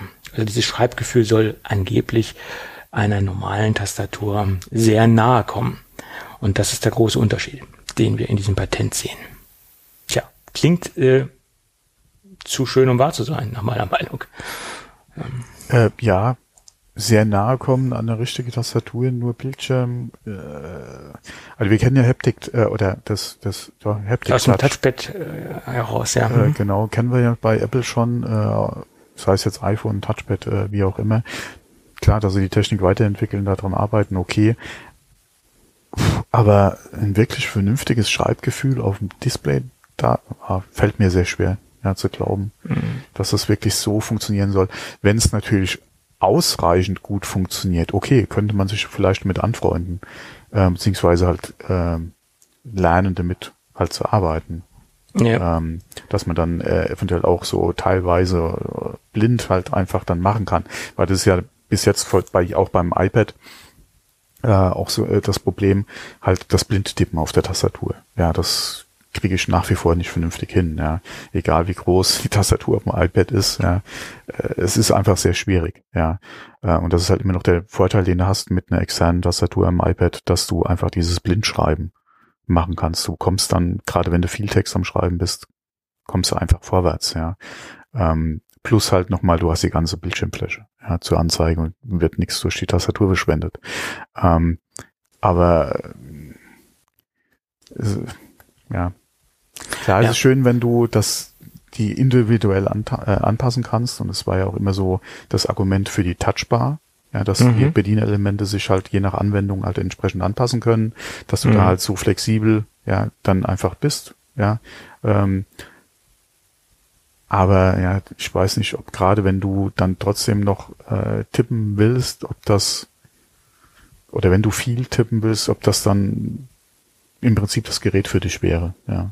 Oder was mhm. heißt willst, musst ja. vielleicht. Ja. Ich meine, man muss ja auch sehen, dass die Entwicklung der haptischen Sensoren ja auch weitergeht und dass ja. der Apple auch, denke ich, auch dran arbeitet, das, das weiterzuentwickeln. Man muss wirklich dann schauen, wenn das irgendwann serienreif wird oder wenn Apple meint, dass es in die, in, in die Serie geht, das Ganze, wie gut es wirklich umgesetzt ist, wie gut diese haptischen Sensoren sind, wie gut mir diese haptischen Sensoren in Anführungsstrichen eine eine haptische Tastatur unterschieben vom Gefühl her, wie gut sie das umsetzen. Das ist halt die Frage, ne? ja. wie weit sie in, in, entwickelt worden sind. Ja, die Frage ist auch, welche Displaytechnik käme dann da zum Tragen, weil es gab ja Entwicklungen und äh, ähm, äh, Prototypen in der Vergangenheit mit äh, Displays oder mit Glasoberflächen, die ja die Beschaffenheit äh, auch äh, ja ein bisschen ändern können, ja, je nachdem, äh, welche Anwendung du halt äh, hast für das ähm, mhm. für, für das Display beziehungsweise für das Glas, dass die Oberfläche sich einfach ein bisschen an oder an bestimmten Stellen dann entsprechend äh, verändert hat, ja, dass es da rauer wurde und eine Erhöhung rauskam, ja. Mhm. Das wäre vielleicht auch noch mal eine Idee, aber da ja, ist es auch so ruhig gewesen die letzten letzte Zeit oder die letzten Jahre im Prinzip, was was diese Entwicklung betrifft. Ich weiß nicht, inwieweit da irgendwas auch nur annähernd marktreif wäre, dass du sagst, okay, dann wie du es ja teilweise bei den Tastaturen ja auch hast, dass am F und am J ja diese Erhebungen sind, damit du weißt, wo deine Finger liegen, ja, mhm. könntest du das eventuell auch ins Display reinbringen, dass du wirklich nicht nur hier über eine Vibration was hast, sondern wirklich eine Erhebung auch auf dem mhm. Glas oder, oder auf dem Display hast, dass du da was fühlen kannst, ja. Mhm. Ja, ja, das ist richtig. Da gab es ja Ansätze mhm. und dass man da eine Art flexibles Material hat, was durch ähm, Motorik sich anhebt und senkt und wie gesagt auch in Kombination mit den haptischen Sensoren. Äh, und nur wenn man da jetzt ein paar Jahre in Anführungsstrichen nichts von gehört hat, Klar. heißt es ja nicht, dass die Entwicklung ja, ja. nicht im Hintergrund weiterläuft. Mhm, ne? ja oder weitergelaufen ist im Hintergrund. Äh, weil das Patent wurde vor drei Jahren eingereicht und jetzt wurde es halt ähm, mhm. Apple zugesprochen und äh, ja, innerhalb dieser drei Jahre hat sich dann hoffentlich auch einiges getan. Ja. Also ich sehe in vielen Bereichen einen großen Vorteil, dass man zum Beispiel die Displays individuell dem Programm halt anpassen kann. Das hatten wir eben schon gesagt, dass man da halt auch ähm, Zusatzfunktionen einblenden kann, je nach Programm. Lightroom, Photoshop etc. sind ja, ja bekannte Anwendungsfälle oder auch Final Cut. Genau. Äh, und dass man zum Beispiel auch die Lokalisierung nicht mehr anhand von physischen Tasten vornehmen muss. Man kann halt eine Tastatur mhm. weltweit einbauen und man kann die dann halt softwaretechnisch lokalisieren. Das ist natürlich auch vom mhm. Produktionsprozess für Apple wahnsinnig interessant. Äh, und den, den Fall, dass man eine komplett versiegelte Oberfläche hat und keinen Schmutz und keinen Dreck mehr ins Innere eindringen kann, ist auch ein positiver mhm. Faktor, dass man halt mit einem gewissen Displaypflegemittel das Gerät wieder reinigen kann und man hat halt nicht dieses, diesen, diesen Faktor von, von Staub etc., was ins Innere der Tastatur reinkommen mhm. kann. Das sind so drei Dinge, die mir spontan einfallen. Ja. Ja. Interessantes Thema. Schauen wir mal. und ich kann zum Beispiel auch äh, bei Nichtverwendung der Tastatur einfach zwei Displays haben. Ja? Also mhm. äh, unter was anzeigen etc. Also ich habe da eine wahnsinnig große ähm, Vielfalt an, an Dingen, die ich halt auf dem zweiten Display machen kann. Gut. Dann haben wir das auch abgehakt. Ähm, ja, lass uns ein bisschen über Lego sprechen. Äh, Lego hat es schon wieder getan. Hast du das äh, mitbekommen? Nee. Okay. Es ist ja mittlerweile schon Tradition, dass größere Fahrzeughersteller bei Lego ein 1 zu 1 Modell ihres ähm, Fahrzeuges in Auftrag geben. Äh, ich glaube, das erste Modell war der Bugatti Chiron. Den gibt es ja auch von Lego als Technikmodell und Bugatti respektive Volkswagen ist ja, Bugatti ist ja eingegliedert in den Volkswagen-Konzern mittlerweile, äh, hat gesagt, ja, dann baut ihn doch mal eins zu eins, wenn ihr das könnt. Und das haben sie dann damals auch getan. Es sind dann auch noch andere Autohersteller gefolgt, die äh, auch, wie gesagt, Lego dazu beauftragt haben, macht mal ein 1 zu 1 Modell. Diese Fahrzeuge sind dann irgendwo auch auf Tour gegangen, äh, in größeren Kaufhäusern unterwegs gewesen, wurden dort ausgestellt und sind, äh, glaube ich, auch immer noch, also der Bugatti, da weiß es ganz genau, immer noch als Showfahrzeug unterwegs. Ähm, und man kann sich das Ding halt anschauen. Und es gibt jetzt auch ein 1 zu 1 Modell oder es äh, ist jetzt gerade fertiggestellt worden vom äh, Toyota Supra GR. Das ähm, ja der Mittelklasse Sportwagen von Toyota. Der wurde jetzt auch von Lego nachgebaut. Derzeit befindet sich das Gerät oder das Fahrzeug im Legoland Japan. Dort ist es halt ausgestellt und wurde in äh, Tschechien äh, von Lego-Mitarbeitern zusammengebaut. Ähm, besteht aus 477 nee, 477.303 Steinen.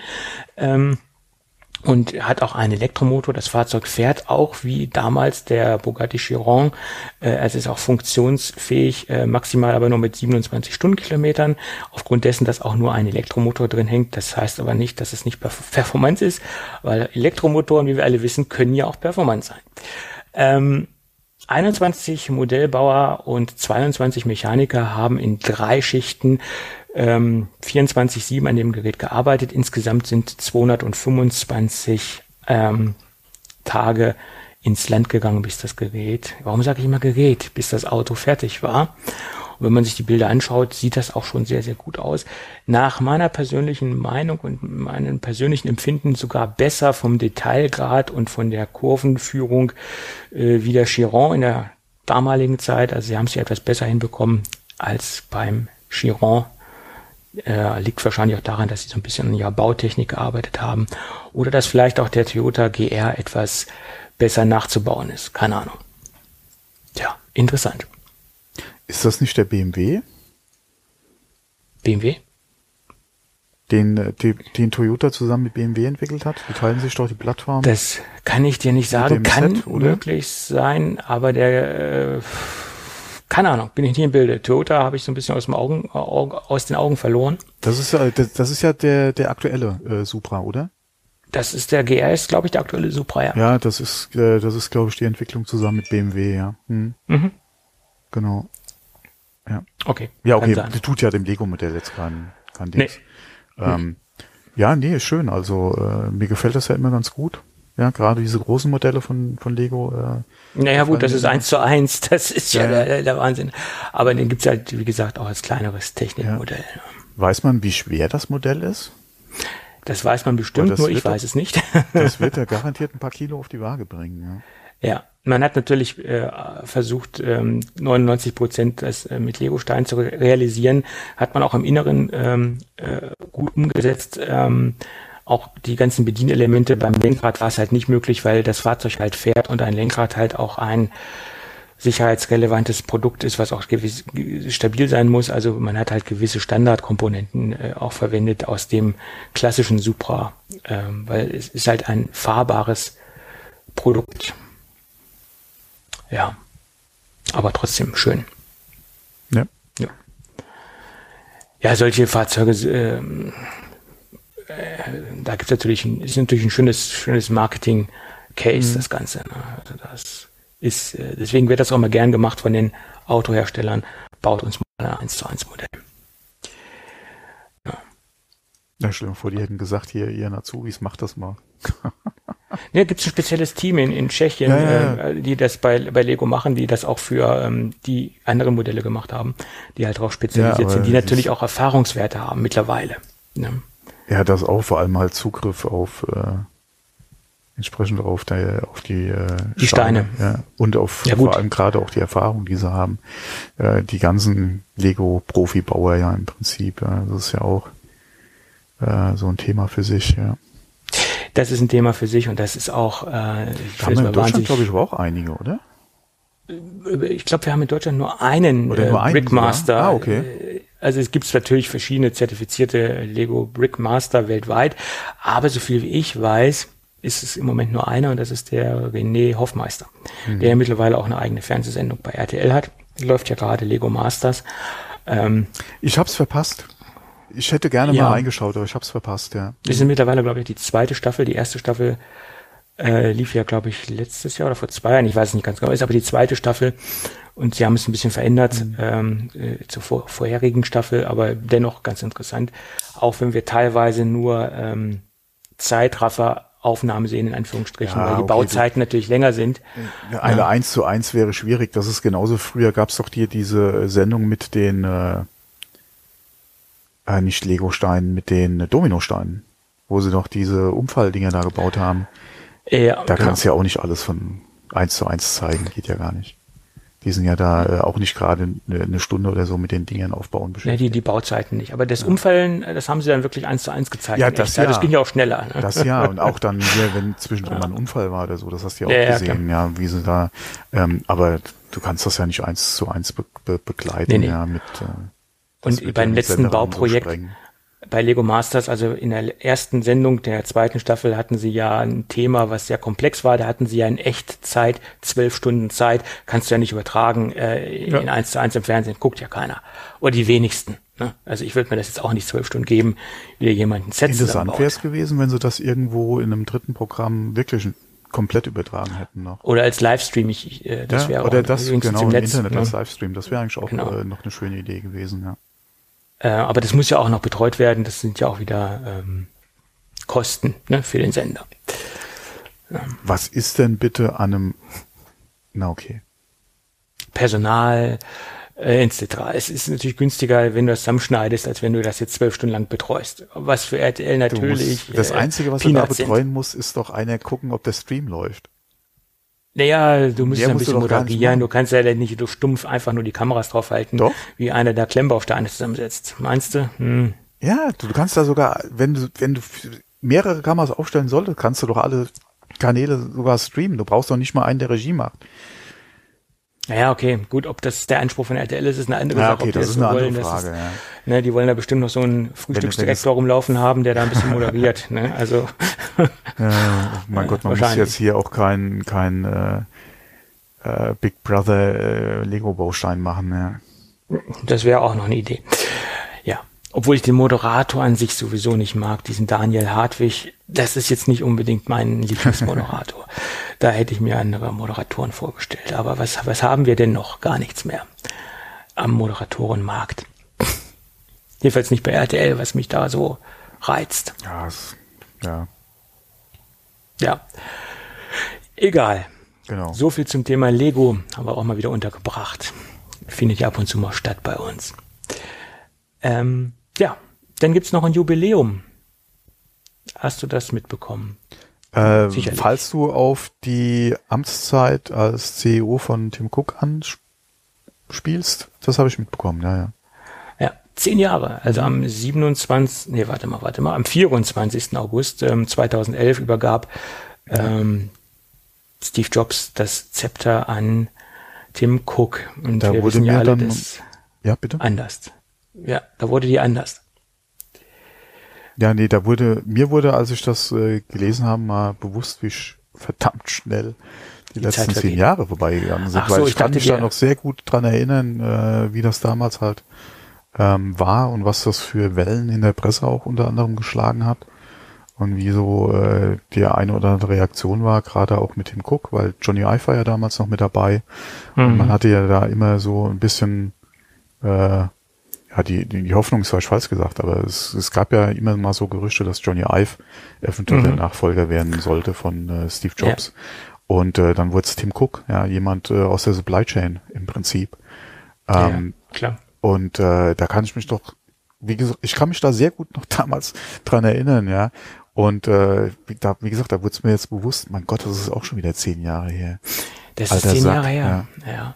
Und im Nachhinein betrachtet würde ich fast schon sagen, das war eines der, ich, ich, ich betone das Wort eines der besten Entscheidungen, die Steve Jobs noch zu Lebzeiten getroffen hat. Tim Cook zum Nachfolger auszuwählen oder ihn zu benennen als, als sein Nachfolger, weil wir sehen ja jetzt, er hat das Unternehmen wirtschaftlich gesehen äh, in einen absoluten Höhenflug in den zehn mhm. Jahren versetzt. Das, was man am Anfang gar nicht so ver vermutet hat. Ja, und vor allem Steve auch. Jobs kannte ja. natürlich die, das Potenzial äh, und, und die, die, die Erfahrungen und die Fähigkeiten von Tim Cook und hat das erkannt und, und ich denke, dass das war äh, eine, eine brillante Entscheidung.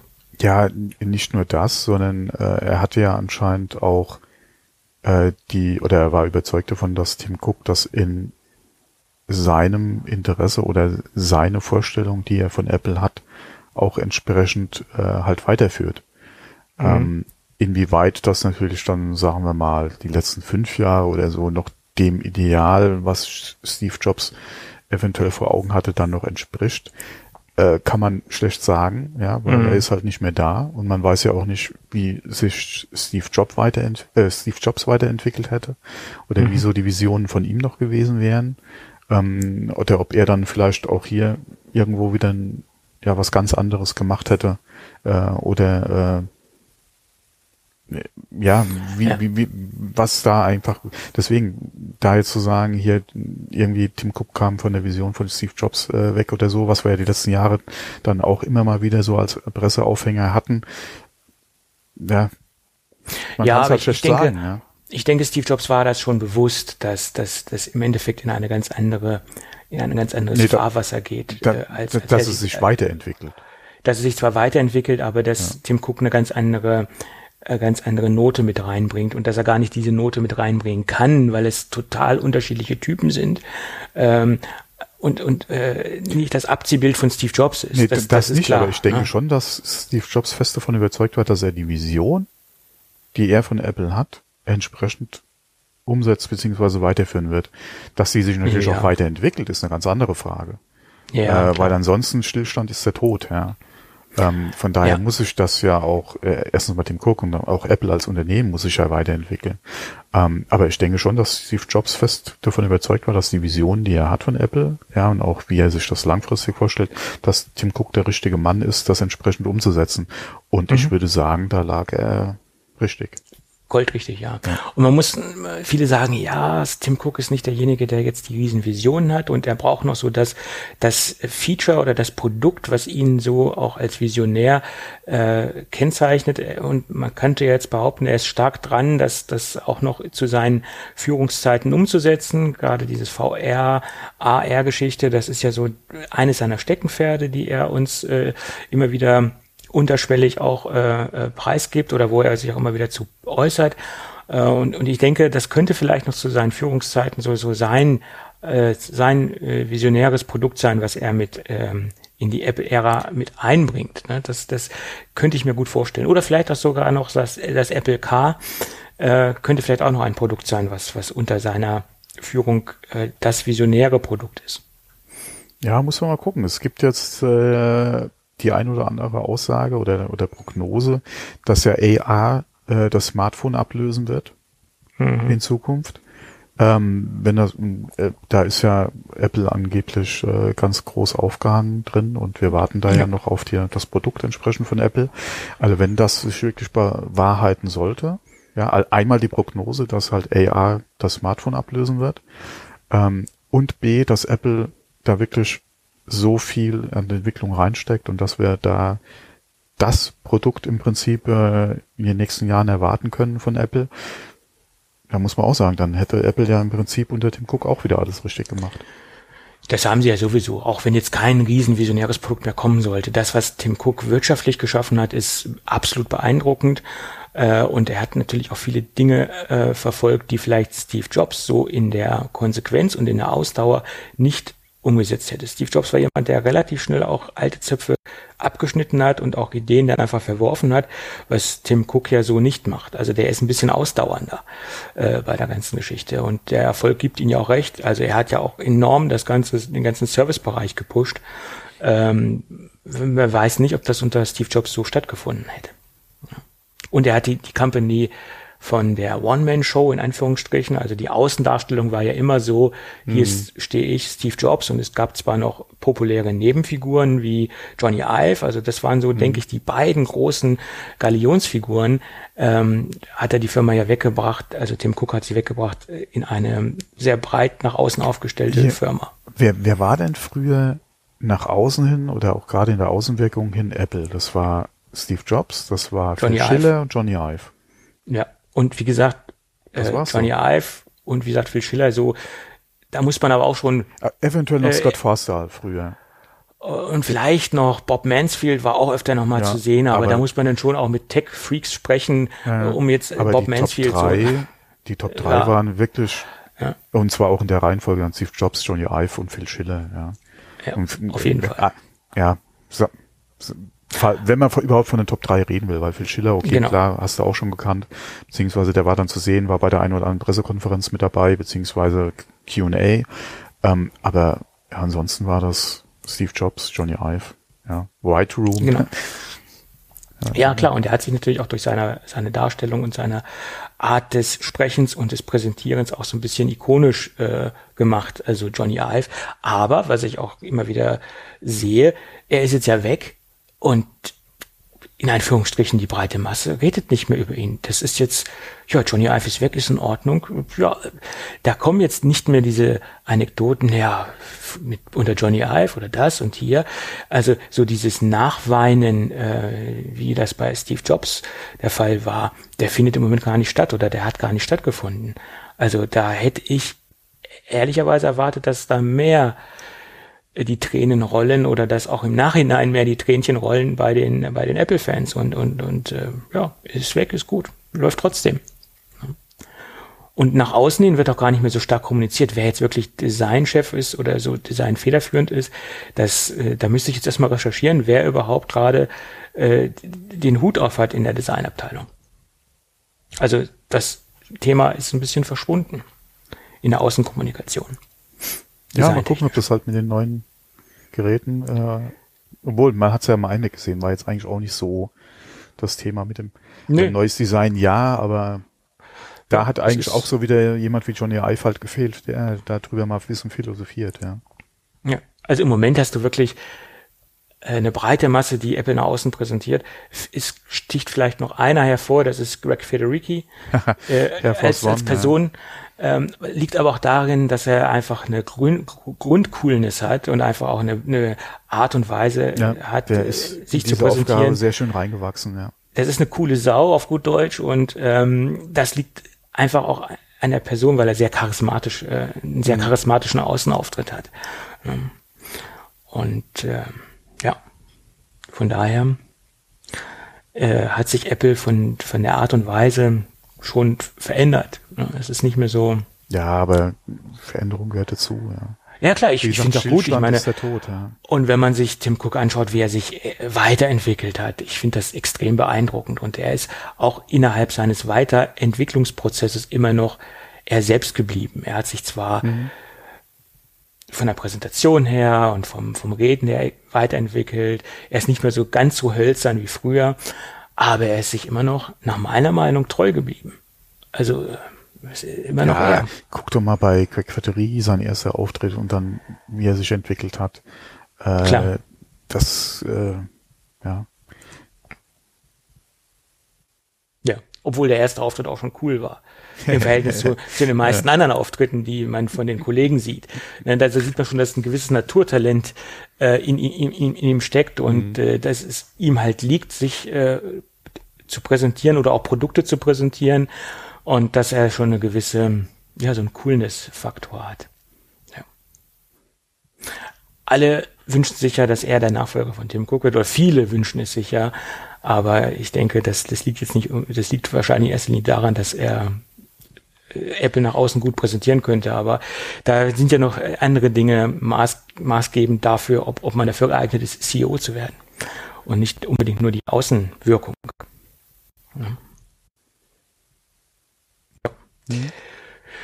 Ich weiß es nicht, wer Nachfolger wird. Das äh, wird sich ja auch zeitnah ja, irgendwie abzeichnen müssen. Ich meine, zehn Jahre wird er sicherlich nicht mehr CEO bleiben. Er wird weiß jetzt man's? im November 61. Ähm, und ich glaube nicht, dass er bis 70 also, äh, noch bei Apple bleibt. Man hat noch nicht mal gerüchteweise irgendwas äh, über Retirement-Pläne gehört. Also von daher, der könnte. Ja, ich denke, das sind Prozesse, die einfach in, im Hintergrund schon laufen. Also ich denke mal, so der, ah, der Übergangsprozess ja, läuft okay. schon. Notfallpläne gibt's garantiert. Aber ich glaube nicht, dass da Tim Cook äh, schon an einem Ausstieg arbeitet.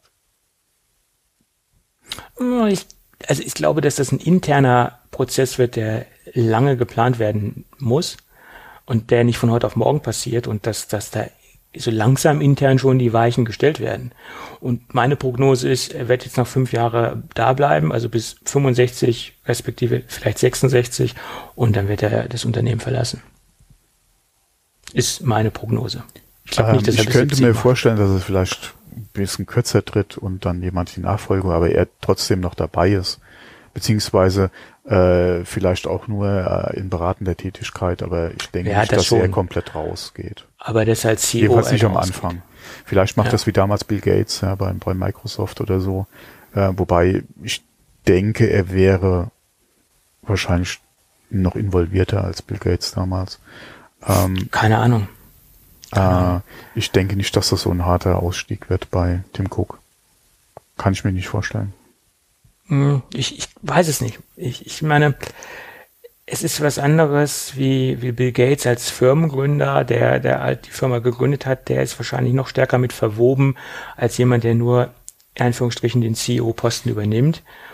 Oder es war ja auch so bei Steve Jobs. Steve Jobs war Mitgründer und auch noch, noch ganz anders mit dem Unternehmen verbunden als jemand wie Tim Cook, der nur diesen Posten übernommen hat, der äh, natürlich auch einen extrem hohen Verbindungsgrad hat. Also nur klingt immer so, hm, äh, ich denke schon, dass Tim Cook Apple lebt und dass er ja, auf seinem schon. Posten lebt. Ja, und von daher, äh, wie gesagt, kann ich mir nicht vorstellen, dass er wirklich von heute auf morgen dann sagt, ich ja. gehe in Rente. Kann ich mir schlecht vorstellen. Weiß ich nicht. Ich weiß, ich, ich traue ihm schon eher zu, dass er den härteren Cut machen kann ja. als als Steve Meinst Jobs. Er ist da also nüchterner als. Äh, glaube schon. Ja? Glaub schon. Okay. Weil irgendwann will man ja auch mal die Früchte seiner Arbeit genießen und ähm, ja. Nicht, nicht jeder ist äh, ein äh, Steve Wozniak, ja. Ja, aber der ist ja auch noch umtriebig. Das ja, aber hat halt nichts mehr mit Apple zu tun. Nicht mehr viel. Steht aber immer noch auf der Gehaltsliste. Ja, ja aber da hätte ich mir, aber wie gesagt, der konnte anscheinend wirklich einen Schnitt machen, ja. Der macht's richtig. Ja. Mein jeder, jeder, wie er will. Ja. Das passt ja. ja. Man ja, muss es so ja für sich selbst wissen. Ja, auf jeden Fall. Gut, jedenfalls zehn Jahre, wie die Zeit vergeht. Ja. Und ähm, unterm Strich kann man sagen, er hat doch zum sehr großen Teil alles richtig gemacht. Mhm. Jedenfalls was ich oder was wir so beobachten können von außen. Gut, dann haben wir das auch. Ja, eigentlich hätte ich noch ein, ein interessantes Thema, was wir jetzt mal ganz kurz anschneiden können. Es gibt ein, eine aktuelle Markt, Marktforschungsanalyse äh, der Apple Watch. Und da sieht es so aus, dass die äh, Marktforschungsbude äh, Computer Point mit Computer Point verbinde ich ein, ein, Computergeschäft bei uns in der Gegend, was es früher einmal gab. Ich ich habe zuletzt eine Autobeschriftung gesehen für anscheinend eine Firma, die mit EDV zu tun hat. Und zwar Computer, ich sag mal nicht weiter, wie wie es geht, aber Computer, wirklich mit A. Nicht Computer, sondern Computer. Yeah. Und ich noch so, what the fuck? Ja. Okay, kann man machen. Muss man nicht? Kann man. Ja. ja. Naja, jedenfalls gab es eine, eine Erhebung, äh, eine Marktforschungserhebung ähm, der Apple Watch. Und da sieht es so aus, dass die Marktanteile, ich verkürze das jetzt mal ein bisschen, weil das Thema, da könnte man jetzt auch noch Stunden drüber sprechen, die Marktanteile so aussehen, dass äh, die Apple Watch 28 Prozent hat, dicht gefolgt von Huawei, äh, was mich wundert, dass die auf Platz zwei sind, aber okay, die geringen Prozentzahlen sprechen dann auch wiederum für sich mit 9,3 und an dritter Stelle die Samsung-Geschichte mit 7,6 Prozent. Und der andere große Teil, der noch überbleibt. Also was, was mich wundert, ist, dass Samsung so wenig hat. Ja. Ähm, weil die ja im Prinzip gerade was äh, die Android-Welt betrifft, ähm, ja unterwegs sind und ähm, da gefühlt eigentlich einen höheren Marktanteil haben sollten als die. Ja, da kommt jetzt der dritte Teil, weil ja. es strömt aus aus China und aus den anderen Ländern eine große Schwemme an äh, in Anführungsstrichen günstigen bis billigen Smartwatches im 100-Euro-Bereich. Und das hat sich in den letzten Jahren äh, oder besser gesagt im letzten Jahr ähm, stark vergrößert. Und das ist der große Löwenanteil, diese 100 Dollar Smartwatches. Und da ist Huawei und Samsung ja nicht so zu Hause. Das sind dann so die, die sonstigen Hersteller, ja. wie man so schön sagt. Und das ist halt der, der Teil, der auch die Apple so ein wenig zu schaffen gemacht hat, weil die Markt Erhebung aus dem letzten Jahr, da lag Apple noch bei einem Marktanteil von 30 Prozent. Also es hat sich schon ein, ein wenig verringert, weil diese Anzahl von diesen ja. Billiguhren äh, stark zugenommen hat. Ich denke, es liegt nicht nur an diesen Billiguhren, ja, äh, sondern auch generell da äh, oder generell noch an dem doch relativ großen Markt an Fitness-Trackern, die du einfach hast, die auch sehr viel im unteren Preissegment einfach unterwegs sind. Gerade diese ja. Billig-Fitness-Tracker, ja, China-Dinger, die kriegst du ja wirklich schon ja. für ein paar Euro. Ja. Und ja. ich denke, äh, und da haben die Funktionen die letzten Jahre ja auch zugenommen. Ja, das muss man ja auch denke sagen. mal an die Xiaomi Mi Band äh, genau, Entwicklung. Das, genau. das ist das, das, die 5er Version hat sich vom Feature Set extrem weiterentwickelt ja. und liegt glaube ich so bei ich glaube maximal bei 50 Dollar das Ding. Also ich glaube ja, auch teilweise bei 30 Dollar nur. Ich du hast teilweise schon welche für ein paar 20 Euro gekriegt. Ja, also das ist ja. schon äh, und teilweise je nachdem, was du halt nicht haben willst an Features oder worauf du Wert legst, kriegst du es ja teilweise noch drunter. Ja. Ähm, ja. Das ist und das denke ich mal ist auch noch so ein Ding, was einfach da ähm, eine Rolle Weil, spielt. Ja. ja, was da definitiv eine, eine Rolle spielt. Und ich hätte auch nicht gedacht, dass nach wie vor Fitbit ja so im Markt drin ist. Die bringen ja jetzt auch demnächst wieder neue Modelle raus. Ähm, äh, und die ganzen anderen Hersteller ja auch noch. Also den, ich hätte gedacht, der ja. Markt wäre mittlerweile ich glaube, auch zurückgegangen, Fitbit, aber der ist anscheinend noch da. Fitbit dominiert auch in dem Bereich, wo äh, keine iPhone-Nutzer unterwegs sind, also mhm. die ganzen Android-Nutzer, die sich vielleicht sein, ja. nicht unbedingt äh, eine passende Smartwatch von Samsung oder Huawei dazu kaufen wollen, die greifen mhm. vielleicht eher zum Fitbit als die Apple-Nutzer, weil das zeigt auch eine Zahl aus den Staaten, die auch ähm, erhoben worden ist. Jeder dritte Apple iPhone-Nutzer kauft sich auch eine Apple Watch. Also wohl bemerkt iPhone-Nutzer, äh, sonst ist das Ding ja sowieso nicht funktionsfähig. Man braucht ja das iPhone dazu.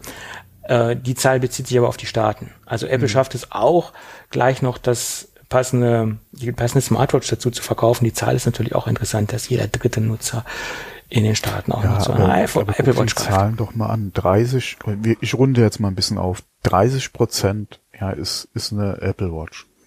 Ja. Ein Drittel also ja, fast, fast ein Drittel. Also jetzt ja, ja, bin ich schon wieder ganz, ganz groß am Aufrunden. Aber, aber ungefähr ein Drittel ja, ist, ist Apple. Ja. Äh, wenn du mal guckst, ähm, ich habe zuletzt auch Zahlen gerade gelesen, äh, Tablets, 84 Prozent sind iPads. Ja, klar. Okay, da habe ich auch gesagt, sorry, aber welche anderen Tablets gibt's denn bitte noch? Ja, der Tablet-Markt ah, ist im Prinzip ein iPad-Markt. Genauso hätte ich gesagt, der Smartwatch-Markt ist im Prinzip äh, ein Apple Watch-Markt. Ja, klar. Sieht man so ja. So sehen die Zahlen. Zahlen natürlich nicht unbedingt aus, weil aufgerundet ja. 30 Prozent ist jetzt auch nicht, oder es sind keine 84, sage ich jetzt mal, wie ja, beim iPad. Ähm, da ist anscheinend äh, der Markt dann doch noch ein etwas anderer als jetzt bei den, bei den Tablets. Ähm, aber trotzdem, ja, hallo, 28 Prozent ist schon eine Ja, Ansage. das ist eine solide Zahl. Und ähm, man muss ja auch dazu sagen, es ist ja auch kein Bereich, der, wo Apple jetzt super günstig unterwegs sind. Die Dinger ja. kosten ja auch noch was. Auch mhm. wenn ältere Generationen weiter im Sortiment sind, auch wenn es eine SE-Version gibt. Apple hat da natürlich auch die Preisstrategie in den Jahren angepasst. Aber äh, es ist ja immer noch ein äh, recht großer Anschaffungswiderstand dahinter. Ne? Ja. Das ist halt so. Und von daher machen sie das schon alles ganz, ganz gut und ganz richtig.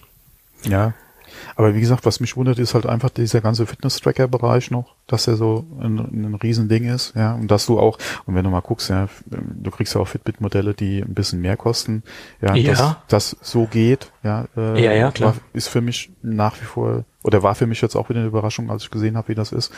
Ähm, und ähm, wo wir gerade über Smartwatches reden, ich habe jetzt auch wieder Promomaterial gekriegt hier von den Kollegen von ähm, Garmin. Garmin, genau. Mhm. Du wahrscheinlich auch, ja. Mhm. Ähm, und äh, wenn man mal guckt, in welchem Bereich die unterwegs sind, mit ihren Modellen teilweise. Ja, klar. Ah, sind aber also, von den Prozenten ja, klar, unter das ferner ist, liefen. Das ist, das ist dann mhm. noch mal drunter, aber ähm, wie gesagt, die sind ja auch noch kräftig. Also für ihre Nische sind die ja wirklich sehr gut dabei, ja, und äh, bringen da ja auch regelmäßig sind aber noch raus. verstärkter im Sportbereich unterwegs. Gibt's ja, ja, genauso wie aber da Polar, ja die, äh, das Gleiche. Ja, aber da gab es ja auch die Gerüchte, dass Apple eventuell in die Ecke gehen will mit einer äh, Version ihrer Smartwatch, äh, mhm. beziehungsweise ihrer Apple Watch. Mhm. Ich sehe es ja nach wie vor nicht unbedingt so. Ähm, aber das wäre gerade auch so eine, eine Rugged-Ausführung in Anführungszeichen, wäre, denke ich mal, was, wo sie auch nochmal in dem Bereich entsprechend verkaufen könnten. Da sind sie zwar aufgestellt mit ihrer ganzen Nike äh, Kooperation, aber das aber ist nicht ja, vom Gehäuseschutz her, nee, sondern nee, du hast genau. ein anderes Armband und hast genau. ein paar andere äh, ja. Sachen. Aber die Gerüchte gingen ja wirklich in einer äh, robuste Ecke, mhm. also das ist wirklich ein sehr robustes G-Shock, sage ich jetzt mal. Ne? Mhm. Das waren so die Vergleiche, ja, die immer wieder gezogen wurden. Garmin Phoenix, sowas in ja, genau. Ja. Und das würde ja auch Apple äh, relativ wenig Aufwand ähm, machen, äh, eine, eine Version, äh, die etwas robuster ist, rauszubringen. Weil die Grundfunktion haben sie ja, die brauchen ja das Innenleben zu nehmen und ein anderes Gehäuse drum zu bauen und die etwas vom Hardware-Design zu verändern. Ja, ja, also wie gesagt, die Gerüchte hatten wir in der Vergangenheit schon. Ich mhm. sehe es nach wie vor jetzt nicht so, dass Apple da in diese Richtung was macht. Ich, ähm, sehe es ich denke nicht, nicht, dass sie mit ihrer, äh, mit ihrem Design, was sie haben, und mit dem Anspruch, den sie haben, sich jetzt da in diese rugged oder robustere Ecke oder oder Heavy Duty äh, Ecke da mhm. mit ihrer Apple Watch äh, einfach stellen wollen. Ich denke nicht, dass sie da Nein, das für sich sehen. Nicht. Obwohl, ja, ja, keine Ahnung. Schwierig, wie Apple da denkt oder ist halt eine Frage, welchen Markt sie da noch mit abdecken können oder ob der Markt groß genug ist, den Apple da äh, ja, ich abgrasen könnte. Das überlassen sie ganz gerne dem Third-Party-Zubehörmarkt. Äh, Und da gibt's ja einige ein paar Lösungen, Anbieter. Ja, ja. Klar. Naja, klar. So ist das. Gut. Ähm, es sieht, wie gesagt, weiterhin rosig aus für die Apple Watch. Gut, äh, wo, wo es jetzt nicht so rosig aussieht, das ist auch wieder ein Thema, äh, was zu Apple Watch passt. Es gibt wohl Probleme bei den Solo-Loop-Armbändern im Silikonbereich. Wir erinnern uns, das ist ja das ah, Armband. Solo-Loops. Ich habe schon gedacht an Loops für GarageBand beziehungsweise für Logic. Nee, so. ah, ist, Man sollte äh, vielleicht dann auch mal weiterlesen. Äh, nee, das ist ein Thema, so, was ich wahrscheinlich nicht einbauen würde. Loops machen sich nicht gut, vor allen Dingen nicht in der Podcast-Produktion. Ähm, ja, es gibt Kunden, die sich beschweren, dass ihr Solo-Loop-Silikonarmband reißt oder bricht, wie auch immer. Und wir erinnern uns ja, dass diese Solo-Loop-Armbänder keine keine Verschlussmöglichkeit haben, dass sie, wie der Name schon sagt, einfach oben eingeklinkt werden und auf der anderen Seite eingeklinkt werden und sie dann sich einfach dehnen und dann wieder zusammenziehen und sich um das Handgelenk legen. Gibt es verschiedene Ausführungen. Es gibt einmal das Silikonarmband und einmal gibt es dieses, diese Gewebegeschichte. Äh, und das ist ja auch das Armband, wo man vorher eine Schablone ähm, ausdrucken muss, etc., wo man die Größe bestimmen muss, wenn man sich das Ding bestellt. Ähm, ja, das war ja das Armband mit dem etwas größeren Bestellaufwand in Anführungsstrichen.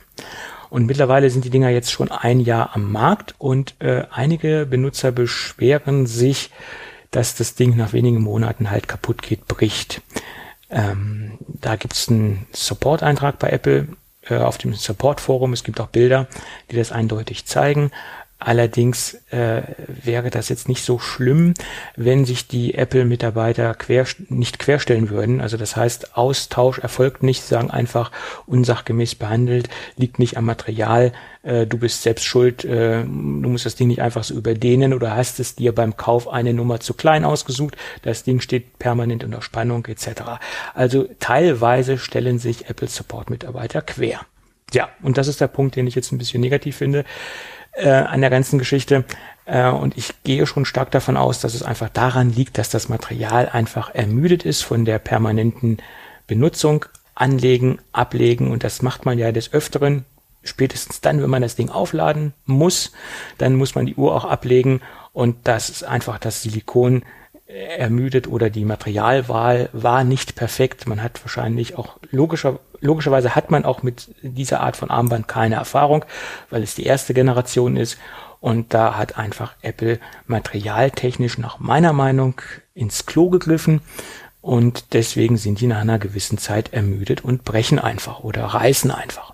Ja, und da sollte sich Apple schon ein wenig kulanter einstellen und die mal austauschen. Meine persönliche Meinung dazu. Ja.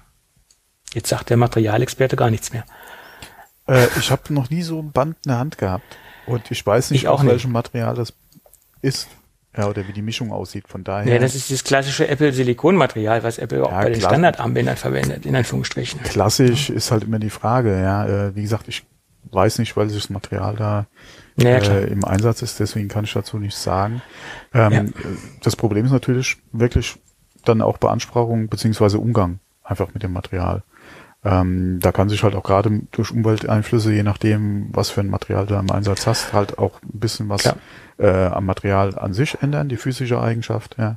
Von daher. Weichmacher, äh, dass die Weichmacher irgendwann äh, Ja, okay, Weichmacher ist wieder ein ganz anderes, äh, sehr, sehr schwieriges Thema. Ähm, gerade im direkten Kontakt äh, mit äh, der Haut etc. Ja, darfst du ja da eigentlich im Prinzip groß äh, oder nicht viel drin haben, oder gibt's nicht viele Stoffe, die du halt da, da entsprechend benutzen kannst, ähm, weil halt äh, einige Weichmacher in der Vergangenheit ja dann einfach doch zu äh, ja oder die einen Einfluss auf dein äh, auf die äh, Haut auf, haben. Ja, nicht auf die Haut, sondern generell Hormonhaushalt mhm. äh, etc. alles. Ja, da kannst zu bösen Neben oder zu, zu Nebenwirkungen einfach kommen. Deswegen ist das ein ganz anderes schwieriges Thema nochmal. Ähm, aber ähm, wie gesagt, ich kenne halt das Material nicht. Es kann natürlich sein, dass es am Material liegt, ja, aber dann sollte das Apple auch relativ einfach feststellen können und entsprechend über ihre Lieferanten da das Thema dann halt angehen können. Ähm, und wenn es wirklich am Material liegt, wie du schon gesagt hast, sollte da auf jeden Fall äh, ein anderer Umgang halt dann auch einfach mit ihren Kunden sein. Ähm, ansonsten, ja, kennen wir ja das von Apple ja in der Vergangenheit äh, ja dann auch das ein oder andere Beispiel, ähm, dass sie da nicht unbedingt so glücklich mit umgehen, beziehungsweise halt fest davon überzeugt sind, dass sie kein, keine Schuld trifft ähm, und das entsprechend dann auch handhaben. Ähm, mhm.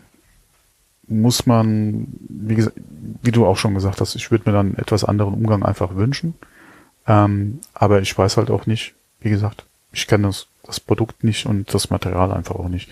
Deswegen kann ich da schlecht was sagen, aber auch alleine, alleine PR-technisch schon, ja wäre Apple da eigentlich gefordert, gerade bei so einem Produkt. Ja, das ist ja jetzt kein 1000 Dollar Produkt, ja. Ähm, ja, aber man muss auch dazu da sagen, ein bisschen großzügiger einfach mit umgeht. Erstens ja. mal ist es kein 1000 Dollar Produkt, wiederum für den Kunden. Dieses Solo Loop Armband ist jetzt auch nicht das allergünstigste Apple Armband, muss man auch sehen.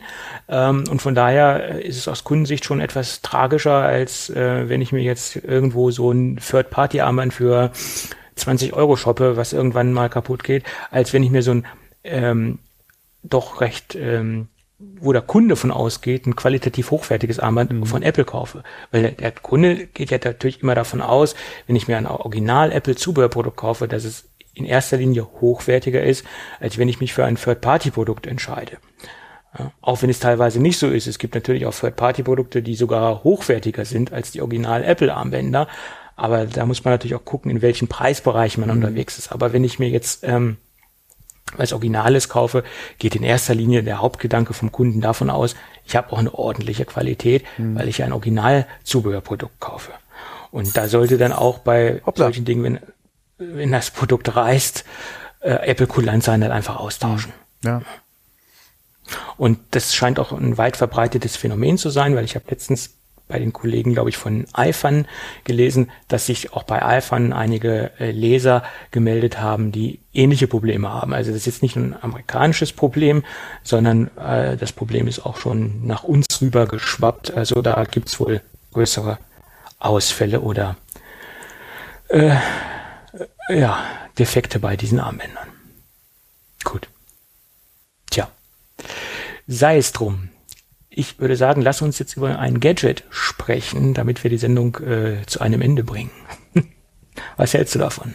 Ja, nur zu. Nur zu. Nur Gut. Zu. Und ich habe mir mal wieder ein Täschchen angeschaut. Wer hätte das gedacht? Auch so ein Fable von mir. Kein Bluetooth-Lautsprecher. Kein Bluetooth-Lautsprecher und äh, äh, ja, man soll es kaum glauben. Ne? Mhm. Mein, mein zweiter Fable sind ja Taschen, aber obwohl diesen, diesen diesen Fetisch in Anführungsstrichen bin ich jetzt lange nicht nachgegangen und ich habe mich konzentriert, mir keine weiteren Taschen anzuschauen, weil der Fuhrpark an Taschen und Rucksäcke äh, ist langsam etwas außer Rand und Band geraten. Aber manchmal kann ich an, an gewisse äh, Geschichten nicht vorbeigehen. Und das war auch bei dem ersten Taschenprodukt. Nach meiner Meinung ist es die erste Laptop-Tasche, die Sateki am Markt hat. Und deswegen bin ich so gespannt gewesen, ähm, wie Sateki das Thema Tasche und Qualität und ähm, Design verarbeitungstechnisch unter einen Hut bringt, zumal das Ding äh, relativ günstig ist. Das waren so zwei Punkte, die mich äh, neugierig gemacht haben. Wie ist das Ding verarbeitet? Und äh, wie kann man damit im Alltag umgehen. Allerdings einen Alltagstest konnte ich jetzt nicht so lange durchführen. Äh, ich habe das Ding jetzt zwar in Benutzung gehabt, aber so viele Anlässe hatte ich bisher noch nicht. Äh, deswegen kann ich konnte ich nur so den kann ich im Moment nur so den ersten Eindruck äh, preisgeben, weil das Ding habe ich jetzt seit einer Woche und ich muss sagen, ähm, ich bin extrem positiv überrascht. Äh, in erster Linie äh, ist die Verarbeitungsqualität der Reißverschlüsse äh, absolut äh, auf dem gleichen Level wie im Marktbegleiter. Äh, sehr leichtgängig, sehr gut verarbeitet. Allgemein ist die Taschenqualität äh, äh auf einem guten Niveau, äh, absolut gerade verarbeitete Nähte. Äh, das, was man eigentlich von einer Standard-Notebook-Tasche ähm, erwartet. Äh, was mir an dieser Tasche extrem gut gefällt, ist das klare minimalistische Design. Wir haben in erster Linie als Designelement die ähm, drei Fächer, die wir auf der Vorderseite sehen ähm, und die Designelemente Reißverschluss. Wir haben also zwei äh, große, größere Fächer und ein Fach, was ein wenig schräg angeordnet ist. Und das ist auch so die Designsprache. Wir haben also grundsätzlich ein, ein minimalistisches Taschendesign und das Einzige, was ein bisschen äh, der Tasche eine Designnote gibt, sind halt die drei Reißverschlussfächer. Kommt auch noch dazu, dass an den Reißverschluss-Zippern oder an den an den ähm, Reißverschlusslaschen äh, noch äh, Anhänger ver verbaut sind, die auch noch als Designelement dazu beitragen ähm, oder dem als Designelement dienen. Ähm, das Material ist ein äh, sehr stark wasserabweisendes ähm, Material. Ich würde fast schon sagen so so Canvas. Ähm, äh, ähm, Taschenmaterial, was man ja auch bei den marktbegleitenden Taschenherstellern hat. Äh, also so man hat sich da auf Standardmaterial, denke ich, oder hat auf Standardmaterial zurückgegriffen. Die Farbgebung ist ein schönes Grau. Allerdings muss ich sagen, das Grau, was wir auf den Bildern sehen, ist etwas heller oder das sieht etwas heller aus auf den Bildern. Man, wenn man die Tasche bekommt, ist es etwas dunkler. Also man muss noch mal so ein paar Prozent ähm, draufrechnen, wenn man wenn man das Ding real sieht. Die Abbildungen sind nach meiner Meinung etwas zu hell. Ist aber oft so bei bei Farbabbildungen, dass dass die die Realversion etwas anders aussieht als die Bilder, die man im Netz sieht. Also äh, da kann man noch ein paar Punkte dunkler draufrechnen, wenn man die im, im, Real, äh, im Realen sieht. Ja, äh, der große Pluspunkt, den ich dort sehe, ist die extrem gute Polsterung, die wir im, Innen, in, im Inneren der Tasche haben. Also sie ist extrem soft und weich verarbeitet. Äh, auf der äh, Innenseite, also da, wo jetzt nicht die Außentaschenfächer liegen, haben wir auch noch eine sehr starke softe Noppenpolsterung. Und auf der gegenüberliegenden Seite, da wo die Taschen aufgesetzt sind, haben wir eine extreme flauschige Fließpolsterung. Und wir haben noch mal eine kleine ähm, ein kleines Fach im Inneren oder dieses im Inneren nochmal unterteilt. Das heißt, wenn wir das Laptop, Laptop dort reinstecken, äh, äh, haben wir nochmal ein kleines abgeteiltes Fach, äh, wo man vielleicht noch einen Block oder auch noch, ja, vielleicht auch noch ein iPad reinstecken kann. Das äh, wird dann aber etwas eng und die Tasche wird sich dann auch noch ein wenig ausbeulen. Die Tasche wächst zwar äh, etwas mit ihren Aufgaben, aber man sollte sie nicht unbedingt ähm, ähm, mehr befüllen, als unbedingt notwendig ist, auch wenn die, die aufgesetzten Taschen ein wenig nachgeben und sich etwas dehnen. Ich glaube aber nicht, dass sie dafür gedacht sind. Also in erster Linie ist eine kleine minimalistische Notebook-Tasche äh, und man, man hat jetzt keine, keine riesengroße Gadget-Tasche, die man da mit sich schleppt. Ich sag mal so für das kleine Besteck, für das große Besteck, äh, wenn man viel mehr Werkzeug mitnimmt, in Anführungsstrichen Werkzeug oder Zubehör oder Gadgets mitnimmt, dann sollte man vielleicht auf eine andere Tasche gehen. Äh, die aufgesetzten Taschenfächer vorne sind geeignet für äh, vielleicht ein USB-Stick, Kugelschreiber, äh, US, ähm, vielleicht auch ein, ein, Kabel etc. Aber da, das, die haben nicht so ein großes äh, Fassungsvermögen und das ist, denke ich, auch nicht äh, die Tasche, wie gesagt, die für viel, viele Gadgets geeignet ist. Also in erster Linie ist sie dafür da, das Laptop sehr gut und sehr sicher zu transportieren und das, das macht sie auch sehr, sehr gut, denke ich, weil sie extrem gut abgepolstert ist und das ist eine große Kernkompetenz der Tasche, was viele Marktbegleiter in diesem kleinen minimalistischen Taschensegment nach meiner Beobachtung so nicht haben. Ja, und da hebt sie sich so ein bisschen ab von der breiten Masse. Ja, und preislich gesehen ist das Ding extrem interessant. Ich habe hier die 15 Zoll Version, ähm, die ist als 15 Zoll Version angegeben, aber ich kann sagen, das Laptop 16 Zoll, also das MacBook Pro 16 Zoll passt auch perfekt rein, weil das ist nämlich gerade meine Version, ähm, die ich dort transportiere und das passt auch perfekt rein, also auch für das 16 Zoll Gerät geeignet. Tja, und preislich liegt das 15 Zoll Gerät bei 31,87 Euro bei Amazon und für das, was man bekommt, absolut okay. Also preis-leistungstechnisch vollkommen in Ordnung. Ja, schönes Teil. Hat Satek jedoch sehr gut umgesetzt. Tja. Hast du noch Fragen, Thomas, zu dem Produkt? Äh, ich hätte eine Frage zum Preis gehabt, den hast du ja erwähnt. Ja. Also preislich absolut. Preis ist, äh, klingt sehr gut für das, was du gesagt hast, ja. Ja, es ist eine super schöne, minimalistisch designte Tasche. Absolut. Tja, gut, den hätten wir das doch auch untergebracht und ähm, ich habe mal wieder eine Tasche getestet. Genau. gut, hast du noch irgendwas der, beizutragen zur Sendung, Thomas? Nein. Das ist auch Nein. gut oder nicht gut wie man es nimmt. Ja, dann würde ich doch sagen, machen wir die Sendung für heute dicht. Wir beide bedanken uns für die Aufmerksamkeit. Äh, des Weiteren gilt natürlich, wir würden uns über Bewertungen bei iTunes freuen. Das haben ja, wir ja, dezent genau, genau. angemerkt. wir dürfen den iTunes-Bogen nicht überspannen, das machen andere.